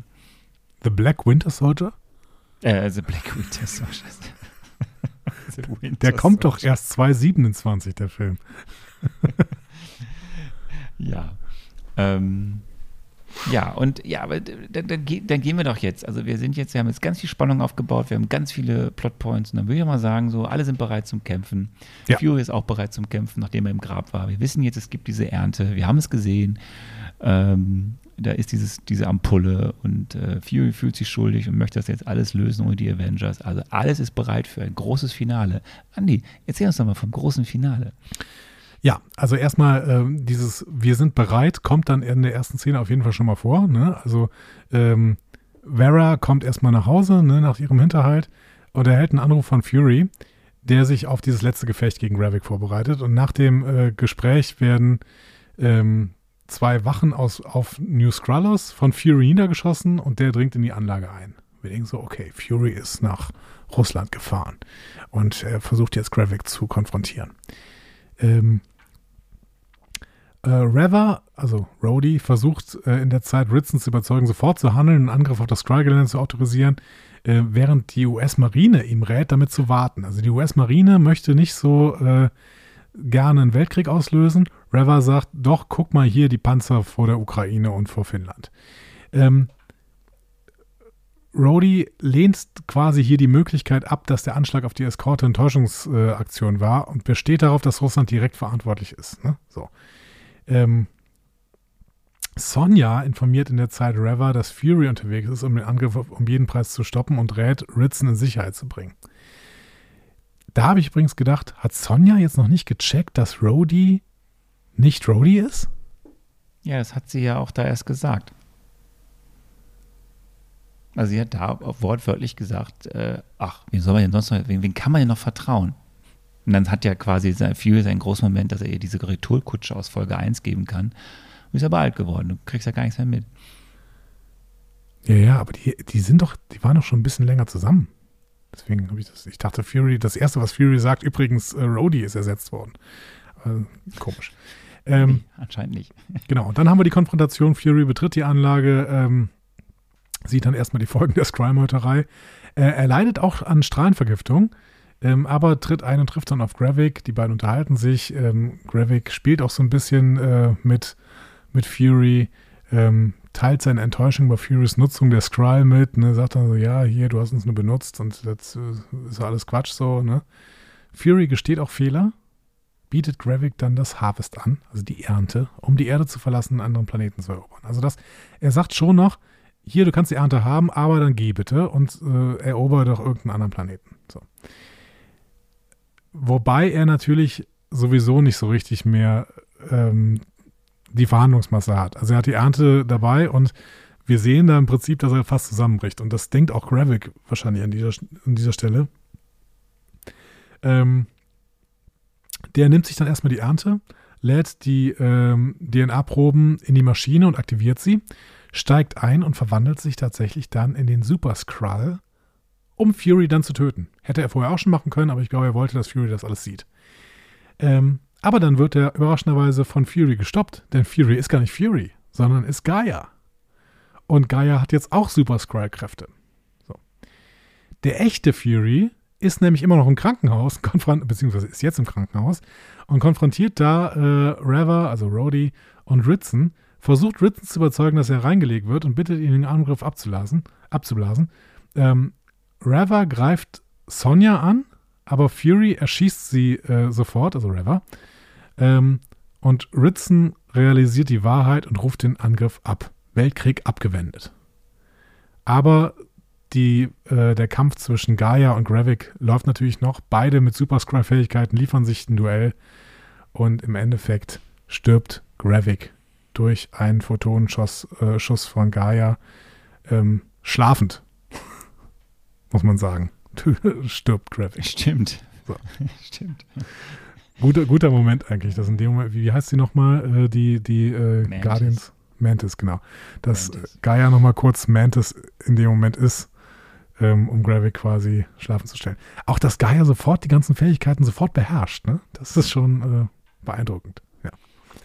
Ähm, ja, Garrett auch. Ich finde es auch beeindruckend, dass äh, Garrick dann anscheinend, also beide sind ja eigentlich jetzt unsterblich, aber Garrick kann trotzdem sterben. Wieso unsterblich? Wer hat das gesagt? Ich werde gleich zu, ich werde da gleich ähm, meine Fragen zu äußern. Gaia befreit dann die gefangenen Menschen noch äh, auf dem Gelände. Ähm, und ähm, ja, damit könnte man denken, Ende gut, alles gut. Ne? Wir sehen dann noch den echten Rhodey, wir sehen noch den äh, den echten ähm, General Ross. Ross, genau, nicht General Ross, aber Ross. Wir sehen Ross, nicht General Ross, sondern Everett Ross. Ross.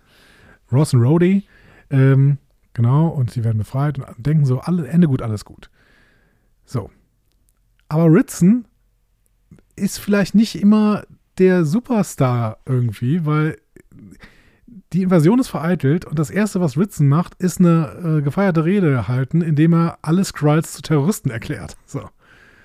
Ähm, Fury versucht dann irgendwie gerade noch mit Vera zu verhandeln und äh, sagt so, ja, lass mal neu anfangen. Ne? Ähm, Sonja rekrutiert Gaia. Wofür eigentlich? Unklar. Müssen wir, müssen wir auch noch ein bisschen im Auge halten. Ich habe kurz, ich hatte da kurz nicht hingeguckt und habe irgendwie gedacht, Moment mal, ist das jetzt Sonja oder ist das die äh, Comtesse da? Wie, heißt die nochmal? Nee, es war Sonja. Es genau. war Sonja, ja. ja. es war Sonja, ne? aber äh, im Prinzip war das genau die Rolle der Comtesse, also jetzt irgendwie hier äh, ihre äh, Shadow Army da aufzubauen. Ja, und ähm, Fury sagt dann auch am Ende zum Präsidenten, ja, das war ja so richtig gut. So, äh, also was war das denn für eine, für eine Rhetorik, die du hier gebaut hast? Weil das führt jetzt hier zu Progromen und sowas. Äh, das geht gar nicht. Ne? Er verlangt dann auch, dass Ritson seinen Krieg gegen die Skrull quasi sofort beendet. Ähm, Vera bietet ihm an, als Diplomatin zu arbeiten und beide küssen sich und verlassen dann die Erde. Diese letzten beiden Szenen, die haben mich ein bisschen verwirrt, ehrlich gesagt. Ja, da passiert auch sehr viel in den letzten ja. Momenten dieser Serie. Und dann frage ich frage mich ja manchmal, ob das nicht die spannendere. Ich werde mich noch nicht auf eine Bewertung hinauslassen. Ähm, wollen wir jetzt die Folge, es gibt in der Folge 6 ja natürlich sehr, was heißt, was, es gibt diesen Kampf, ähm, das ist natürlich, den hast du jetzt, also es gibt den Kampf zwischen Gaia und äh, Gravik und ja, jetzt haben sie irgendwie alles Intus, was man so Intus haben kann. Ähm, Captain Marvel, Drax, Mantis, Korg, Thanos, Ebony Maw, Proxima mhm. Midnight, Chitauri, Outrider, Hulk, Abomination, Black Panther, Valkyrie, gut, alles ist drin. Ja, und wir haben auf der anderen Seite, ähm, ja, also wir, wir haben da spannende Themen, die aufgemacht werden. Wir haben eine Finalfolge, die ich jetzt nicht einzeln bewerten will, weil ich eigentlich jetzt direkt zur Bewertung kommen wollen würde, wenn das für dich in Ordnung ist. Ähm, weil es gibt ja jetzt nichts zu. Also hast du Fragen zur letzten Folge? Ähm, was will Sonja mit Gaia? Das werden wir in Zukunft dann irgendwann wahrscheinlich erfahren. Okay. Wir wissen es ja nicht. Wir wissen jetzt, wir haben eine äh, Skrull, super, super, super, duper Skrull-Frau auf der Erde mit Gaia, die alles kann, die unfassbar mächtig ist. Und das ist eine Frage, was will Sonja mit Gaia und was will Gaia mit Sonja? So, und was machen die jetzt so? Und auf der anderen Seite sehen wir jetzt, da gibt es anscheinend einen Keller, den Sonja gefunden hat, wo unfassbar viele Menschen noch liegen. Und die deckt ja so einen auf. Ne? Das heißt, diese ganzen Menschen sind ja irgendwo da Skrulls, während da, mhm. da draußen der Mob tobt und die ganzen Skrulls oder nicht Skrulls, da werden ja Leute umgebracht. Und dann deckt sie ja so einen, einen, einen Tisch auf und ich habe die ganze Zeit Gefühl, wollen die mir da zeigen, dass da Peter Parker liegt? Das wäre mir nicht aufgefallen. Peter Parker, echt? Krass, okay es ist so ein Gesicht, wo ich dachte, so wollen die mir jetzt gerade sagen, dass es Spider-Man ist. Und ähm, klar, du hast diesen Lynch-Mob, der jetzt da passiert. Wie gehen die Menschen damit jetzt um, dass sie nicht wissen, wer ist, wer ist echt, wer ist nicht echt? Ähm, und du hast ja noch eine Sache unterschlagen. Es wird ja auch im Nebensatz gesagt, die Cree haben Friedensgespräche angeboten. Stimmt, richtig. So, aus heiterem Himmel. Und ähm, ja, aus heiterem Himmel, wir wissen ja wirklich nicht, was da die ganze Zeit passiert ist im All. Ja, und dann, wie gesagt, haben wir noch die Sache, dass äh, ich mich die ganze Zeit gefragt habe, warum bringt Fury nicht, warum müssen sie noch minutenlang neben dem Präsidenten reden und ihm überzeugen, dass Rhodes ein Skrull ist und warum bringen sie nicht einfach direkt um? Dann wird der Präsident ja sehen, dass Rhodes ein Skrull ist. Also diese künstliche Spannungserzeugung, oh, da kriege ich ja immer zu viel. So, und warum ja, vor allen Dingen, also Saber, da, da muss man Saberlift irgendwo mitten in der Pampa. Ja, soll er mitten in New York stehen, ist viel zu aufwendig. Ähm, nee, aber das mit, den, das mit dem Umbringen, vor allen Dingen, weil äh, Sonja im Endeffekt ja vorher, ich weiß gar nicht mehr, in irgendeiner Szene, zeigt Sonja im Prinzip ja, wie es perfekt geht. Sie will die, äh, den, den Typen da, wie heißt er denn nochmal? Ich habe schon wieder den Namen vergessen. Ähm, also ihren Ex-Chef, will sie enttarnen. Und was macht sie? Sie schneidet ja, ihm einfach den Finger einfach ab. ins Bein, ja. Nee, sie schneidet ihm den Finger ab. Macht sie, ja. Genau. Und guck mal, hier, der ist grün. Ach so, ja, gut, dann wissen wir ja Bescheid. So. Ähm, das heißt, das hätte man ja die ganze Zeit machen können. Ja, gut.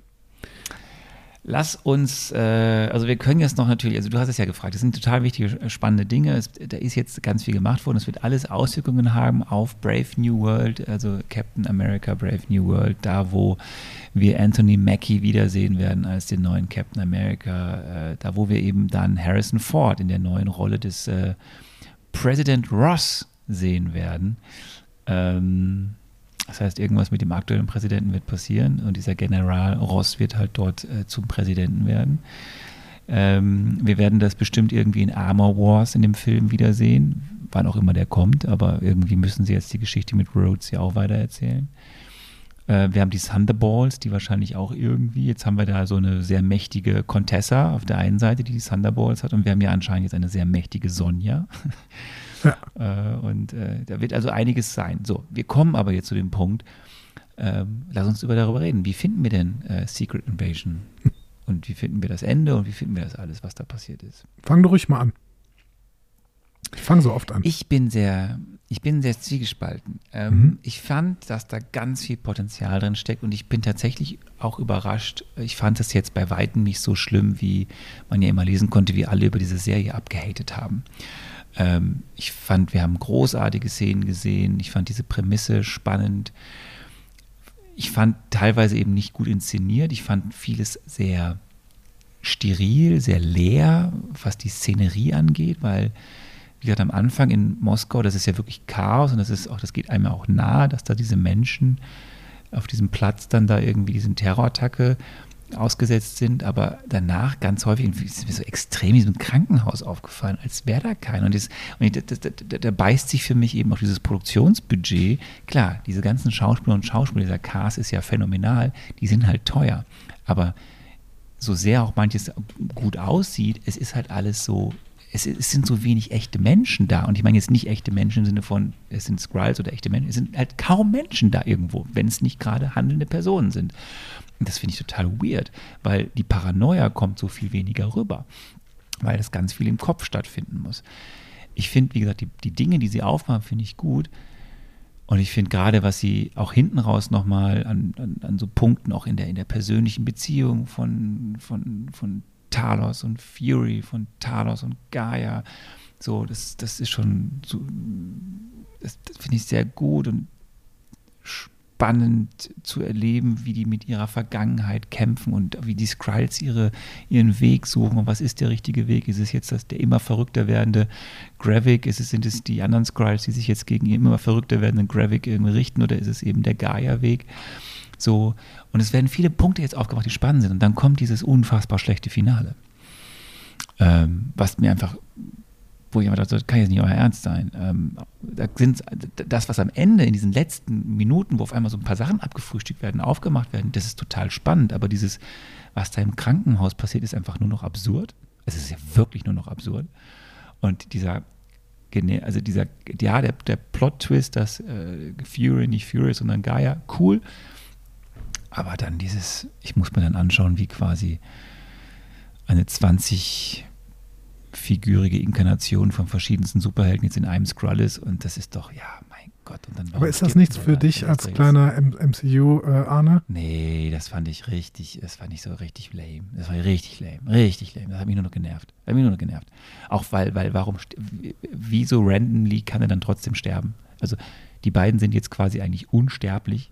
Wirklich? Ich weiß immer noch nicht, warum du wieder auf unsterblich kommst, weil da ist doch nichts Unsterbliches drin. uns schon dargestellt, wo er das, natürlich, Captain Marvel ist ja unsterblich gefühlt. Also die, da haben wir auch schon gesagt, wie kann denn jetzt irgendwas gegen Captain Marvel noch, deswegen sehen wir ja Captain Marvel nie, weil wir wissen, eigentlich gibt es nichts, was gegen Captain Marvel, so. Und jetzt haben wir eine Figur, die Captain Marvel und noch 19 andere oder was weiß ich wie viele. Die hat DNA von denen, also die hat die Fähigkeiten teilweise, aber doch nicht alle das wird nicht so dargestellt. Das ist ja auch noch so absurd, dass dann, dann kommt irgendwie der Arm von Drax und dann ist das auch der tätowierte Arm von Drax, dann kommt irgendwie die Hand von diesem Ebony Moore, da sind auch die Ringe dran und so. Also klar, es ist Fanservice, aber es ist, nee, das hat mich, ähm, also das finde ich lächerlich. Ich finde auch jetzt, weiß auch nicht, ob sie sich da nicht ein, ein Grab geschaufelt haben, dass sie jetzt so eine mächtige Figur gemacht haben. Vielleicht ist das wichtig für irgendwas anderes, aber wir werden sehen. Mhm. Ja, willst du noch eine Note geben oder soll ich erstmal für mich zusammenfassen und dann geben wir zusammen Noten? Ähm, fass mal zusammen. Okay, also erstmal die Sterilität, die du ähm, jetzt mehrfach angesprochen hast, die ist mir ja nicht so aufgefallen. Ähm, das hat sicherlich auch immer Perzeptionshaltung mit Sachen, äh, auf die man gerade achtet und auf die man nicht achtet, zu tun. Ähm, ich habe ganz, ganz interessante Erfahrungen bei dieser Serie gemacht. Denn ähm, wenn ich mich richtig erinnere, und ich habe das ja immer nur so beiläufig mitbekommen, dann wurde die erste Folge dieser Serie sehr, sehr hoch gelobt und alle haben gesagt, oh, das wird jetzt endlich nochmal wieder was und das wird eine richtig geile Serie und sowas. Und danach hat es dann mehr und mehr irgendwie negative Kritiken bekommen und am Ende wollte im Prinzip möglichst die, die Marvel-Fans wollten nicht mehr drüber reden und alle anderen haben gesagt, oh Gott, was war das denn so? Ähm, ich habe für mich persönlich eine andere Wahrnehmung gehabt. Ich habe die erste Folge, da haben wir in der letzten Folge drüber gesprochen, habe ich als sehr uninspiriert inszeniert empfunden, komisches Pacing, lahm, aber die Story hat ja einigermaßen gepasst. Und ich finde aber tatsächlich, dass die Story in dieser Serie wirklich einigermaßen passt. Sie erzählen eine Story von vorne bis hinten. Da ist nicht alles perfekt dran. Bei weitem nicht. Wir haben irgendwie, du hast gesagt, diese, diese Krankenhausszenen waren ein bisschen äh, seltsam, weil man irgendwie auch immer denkt, also erstmal denkt man natürlich die ganze Zeit, das haben wir am Anfang angesprochen, warum ruft dieser Mensch nicht irgendwie Hilfe? Warum holt sich Fury nicht irgendwelche Hilfe von Leuten? Es wird kurz thematisiert, aber es wird auch nicht umfassend äh, thematisiert. Ähm, warum enttarnt er nicht viel, viel früher Rhodey, wenn er es doch schon lange weiß? Warum sagt Sonja nicht als allererstes, dass, dass Rhodey äh, ausgetauscht ist? Weil es ist immerhin ein Präsidentenberater, der ist die ganze Zeit total nah an Ritzen dran. Ist doch klar, dass man das irgendwie aufwiegeln ähm, sollte. Warum ähm, haben die Skrull nicht, wenn sie sowieso schon so großen Einfluss haben mit UN-Generalsekretär und was auch immer, warum haben sie nicht auch in Russland den Präsidenten irgendwie ausgetauscht? Dann wäre das Ganze nämlich ein bisschen einfacher gewesen. Also ähm, es gibt so ein paar Sachen, die an der Stelle ähm, vielleicht erledigt werden müssten. Ja, und dann sind wir natürlich noch bei dieser, bei diesem Endkampf am Ende. Du hast ähm, den zu Recht kritisiert. Ich kann da natürlich, also ich kann natürlich mitsprechen, das ist natürlich ein bisschen Quatsch alles.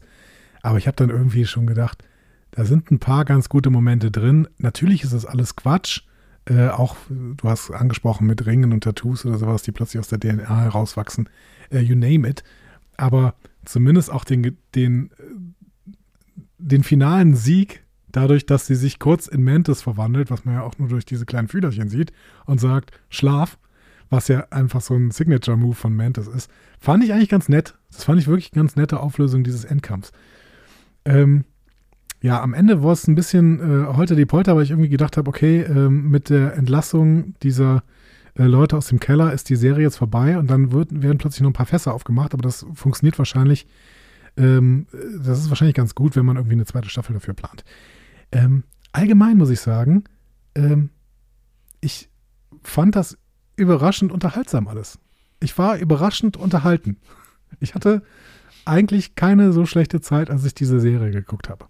Ich habe ein bisschen darauf geachtet, dass ich nicht wieder mit einer negativen Rezeptionshaltung äh, rangehe, ähm, weil mir das ja öfter vorgeworfen wird. Ähm, ich glaube, dass das viel, viel weniger der Fall ist, als mir vorgeworfen wird. Aber diesmal war es definitiv auch nicht der Fall. Und ich hatte eigentlich eine ganz gute Zeit. So. Das war ja kein Meisterstück, aber ähm, irgendwie fand ich es auch nicht so schlecht, wie ich im Vorfeld erwartet hätte, nach all den äh, kritischen Rezensionen, die während der Zeit der Serie über sie hineingeprasselt sind. So, also ich habe ja schon gesagt, ich habe ein paar überraschende Meinungen für euch. Äh, hier sind sie. Ich hatte eine gute Zeit, als ich die Serie geguckt habe. Ich, ich möchte es aber definitiv äh, zustimmen. Ich habe mich auch unterhalten gefühlt. Ich habe und ich habe mich eigentlich bis zu Folge 5 sogar, also ich, habe mich über ein paar Sachen aufgeregt, auf Internet, ne, ich habe gesagt, was mich so gestört hat, aber ich habe mich schon sehr unterhalten gefühlt. Ich fand, es war ganz viele starke Momente drin. Ich hatte aber eben so im Nachgang jetzt das Gefühl, auch mit der Folge 6, wo das ganz viel Potenzial nicht ausgeschöpft wurde. Mhm. Und dass man hätte noch mehr ausschöpfen können. Und in Folge 6 eben dann so gerade hinten raus, in diesen letzten zwei, drei Minuten, was da noch alles für Fässer aufgemacht werden, ja so geile, spannende Themen, mach doch mal früher. So, und ähm, Ja, aber wenn das eine Serie ist, Ja, die mehrere also- Staffeln haben soll, warum denn nicht? Also sie, dann, wird, sie, wird, hm? na, sie, wird, sie wird keine mehr, sie wird keine zweite Staffel kriegen. Sie wird, sie Okay. ist eine Vorbereitung jetzt. Wir werden, wir werden Dinge davon sehen in The Marvels, wir werden weitere Dinge davon sehen in äh, Brave New World, habe ich jetzt schon gesagt, Captain America, Brave New World. Und wir werden bestimmt Dinge davon sehen in Armor Wars. Also sie bereitet jetzt vieles vor, wieder mal, was ja nicht schlimm ist. Und dann wird es weitergeführt. Wir werden keine zweite Staffel äh, Thicker Invasion sehen, das glaube ich nicht. Nein.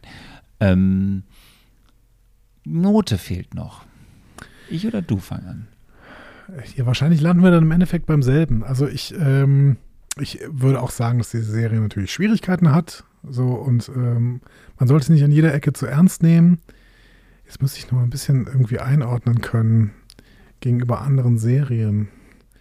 Ich bin, ich bin in meinem Kopf gerade irgendwie in einem schwachen Zweierbereich.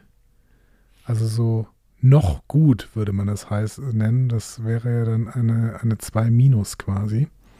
Ähm, da bin ich gerade im Kopf, aber ich möchte mir gerne nochmal angucken, wie ich denn so die anderen Serien bewertet habe. Das äh, kann ich mal gerade in unserer Live-Folge nachgucken. Da habe ich das ja alles reinkopiert. Ähm, Phase 4 Serien. Also war sicherlich besser als Loki, aber da habe ich auch eine 4 Plus gegeben. Ähm, Falcon and the Winter Soldier ist indiskutabel schlecht, das ist klar.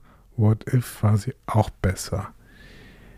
War sie besser als Hawkeye? Nee.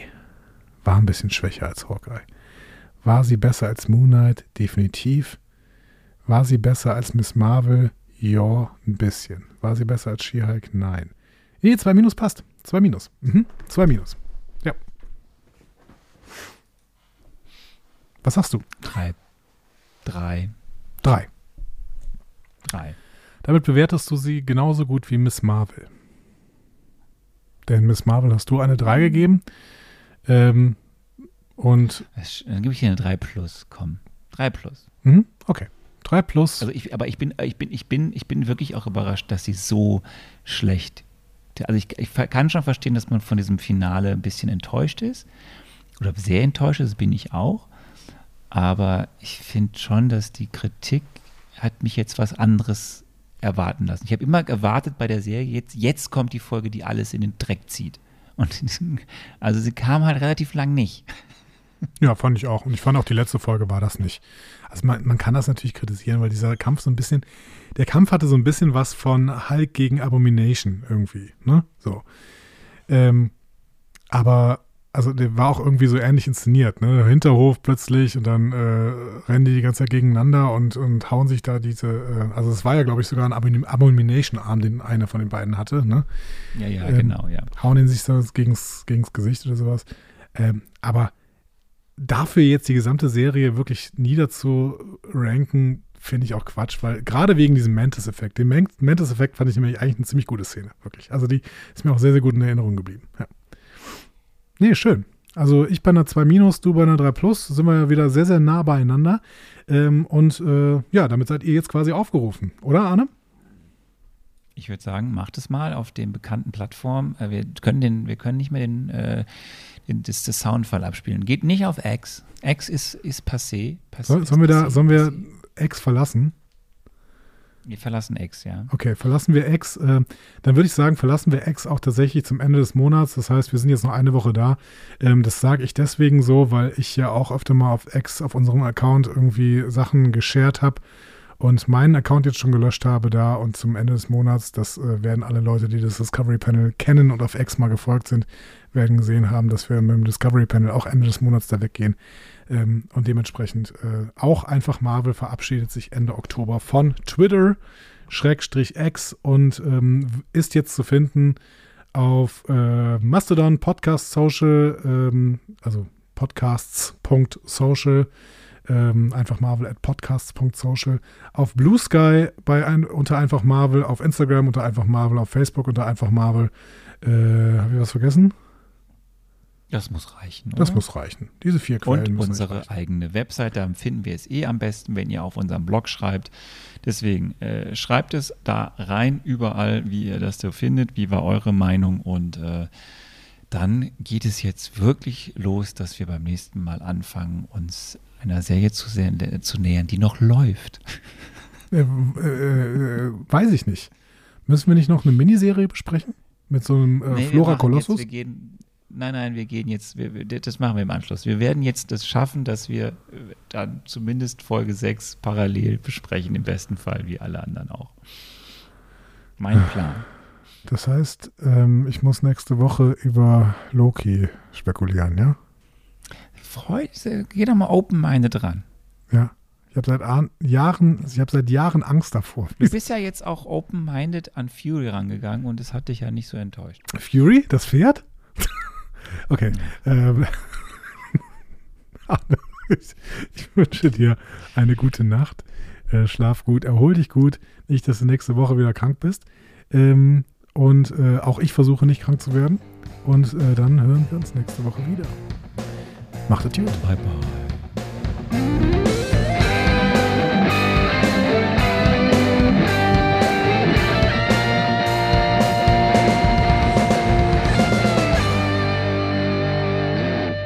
Die Heldenreise geht weiter. Mehr Folgen zum Marvel Cinematic Universe findet ihr auf einfachmarvel.de oder überall, wo es Podcasts gibt.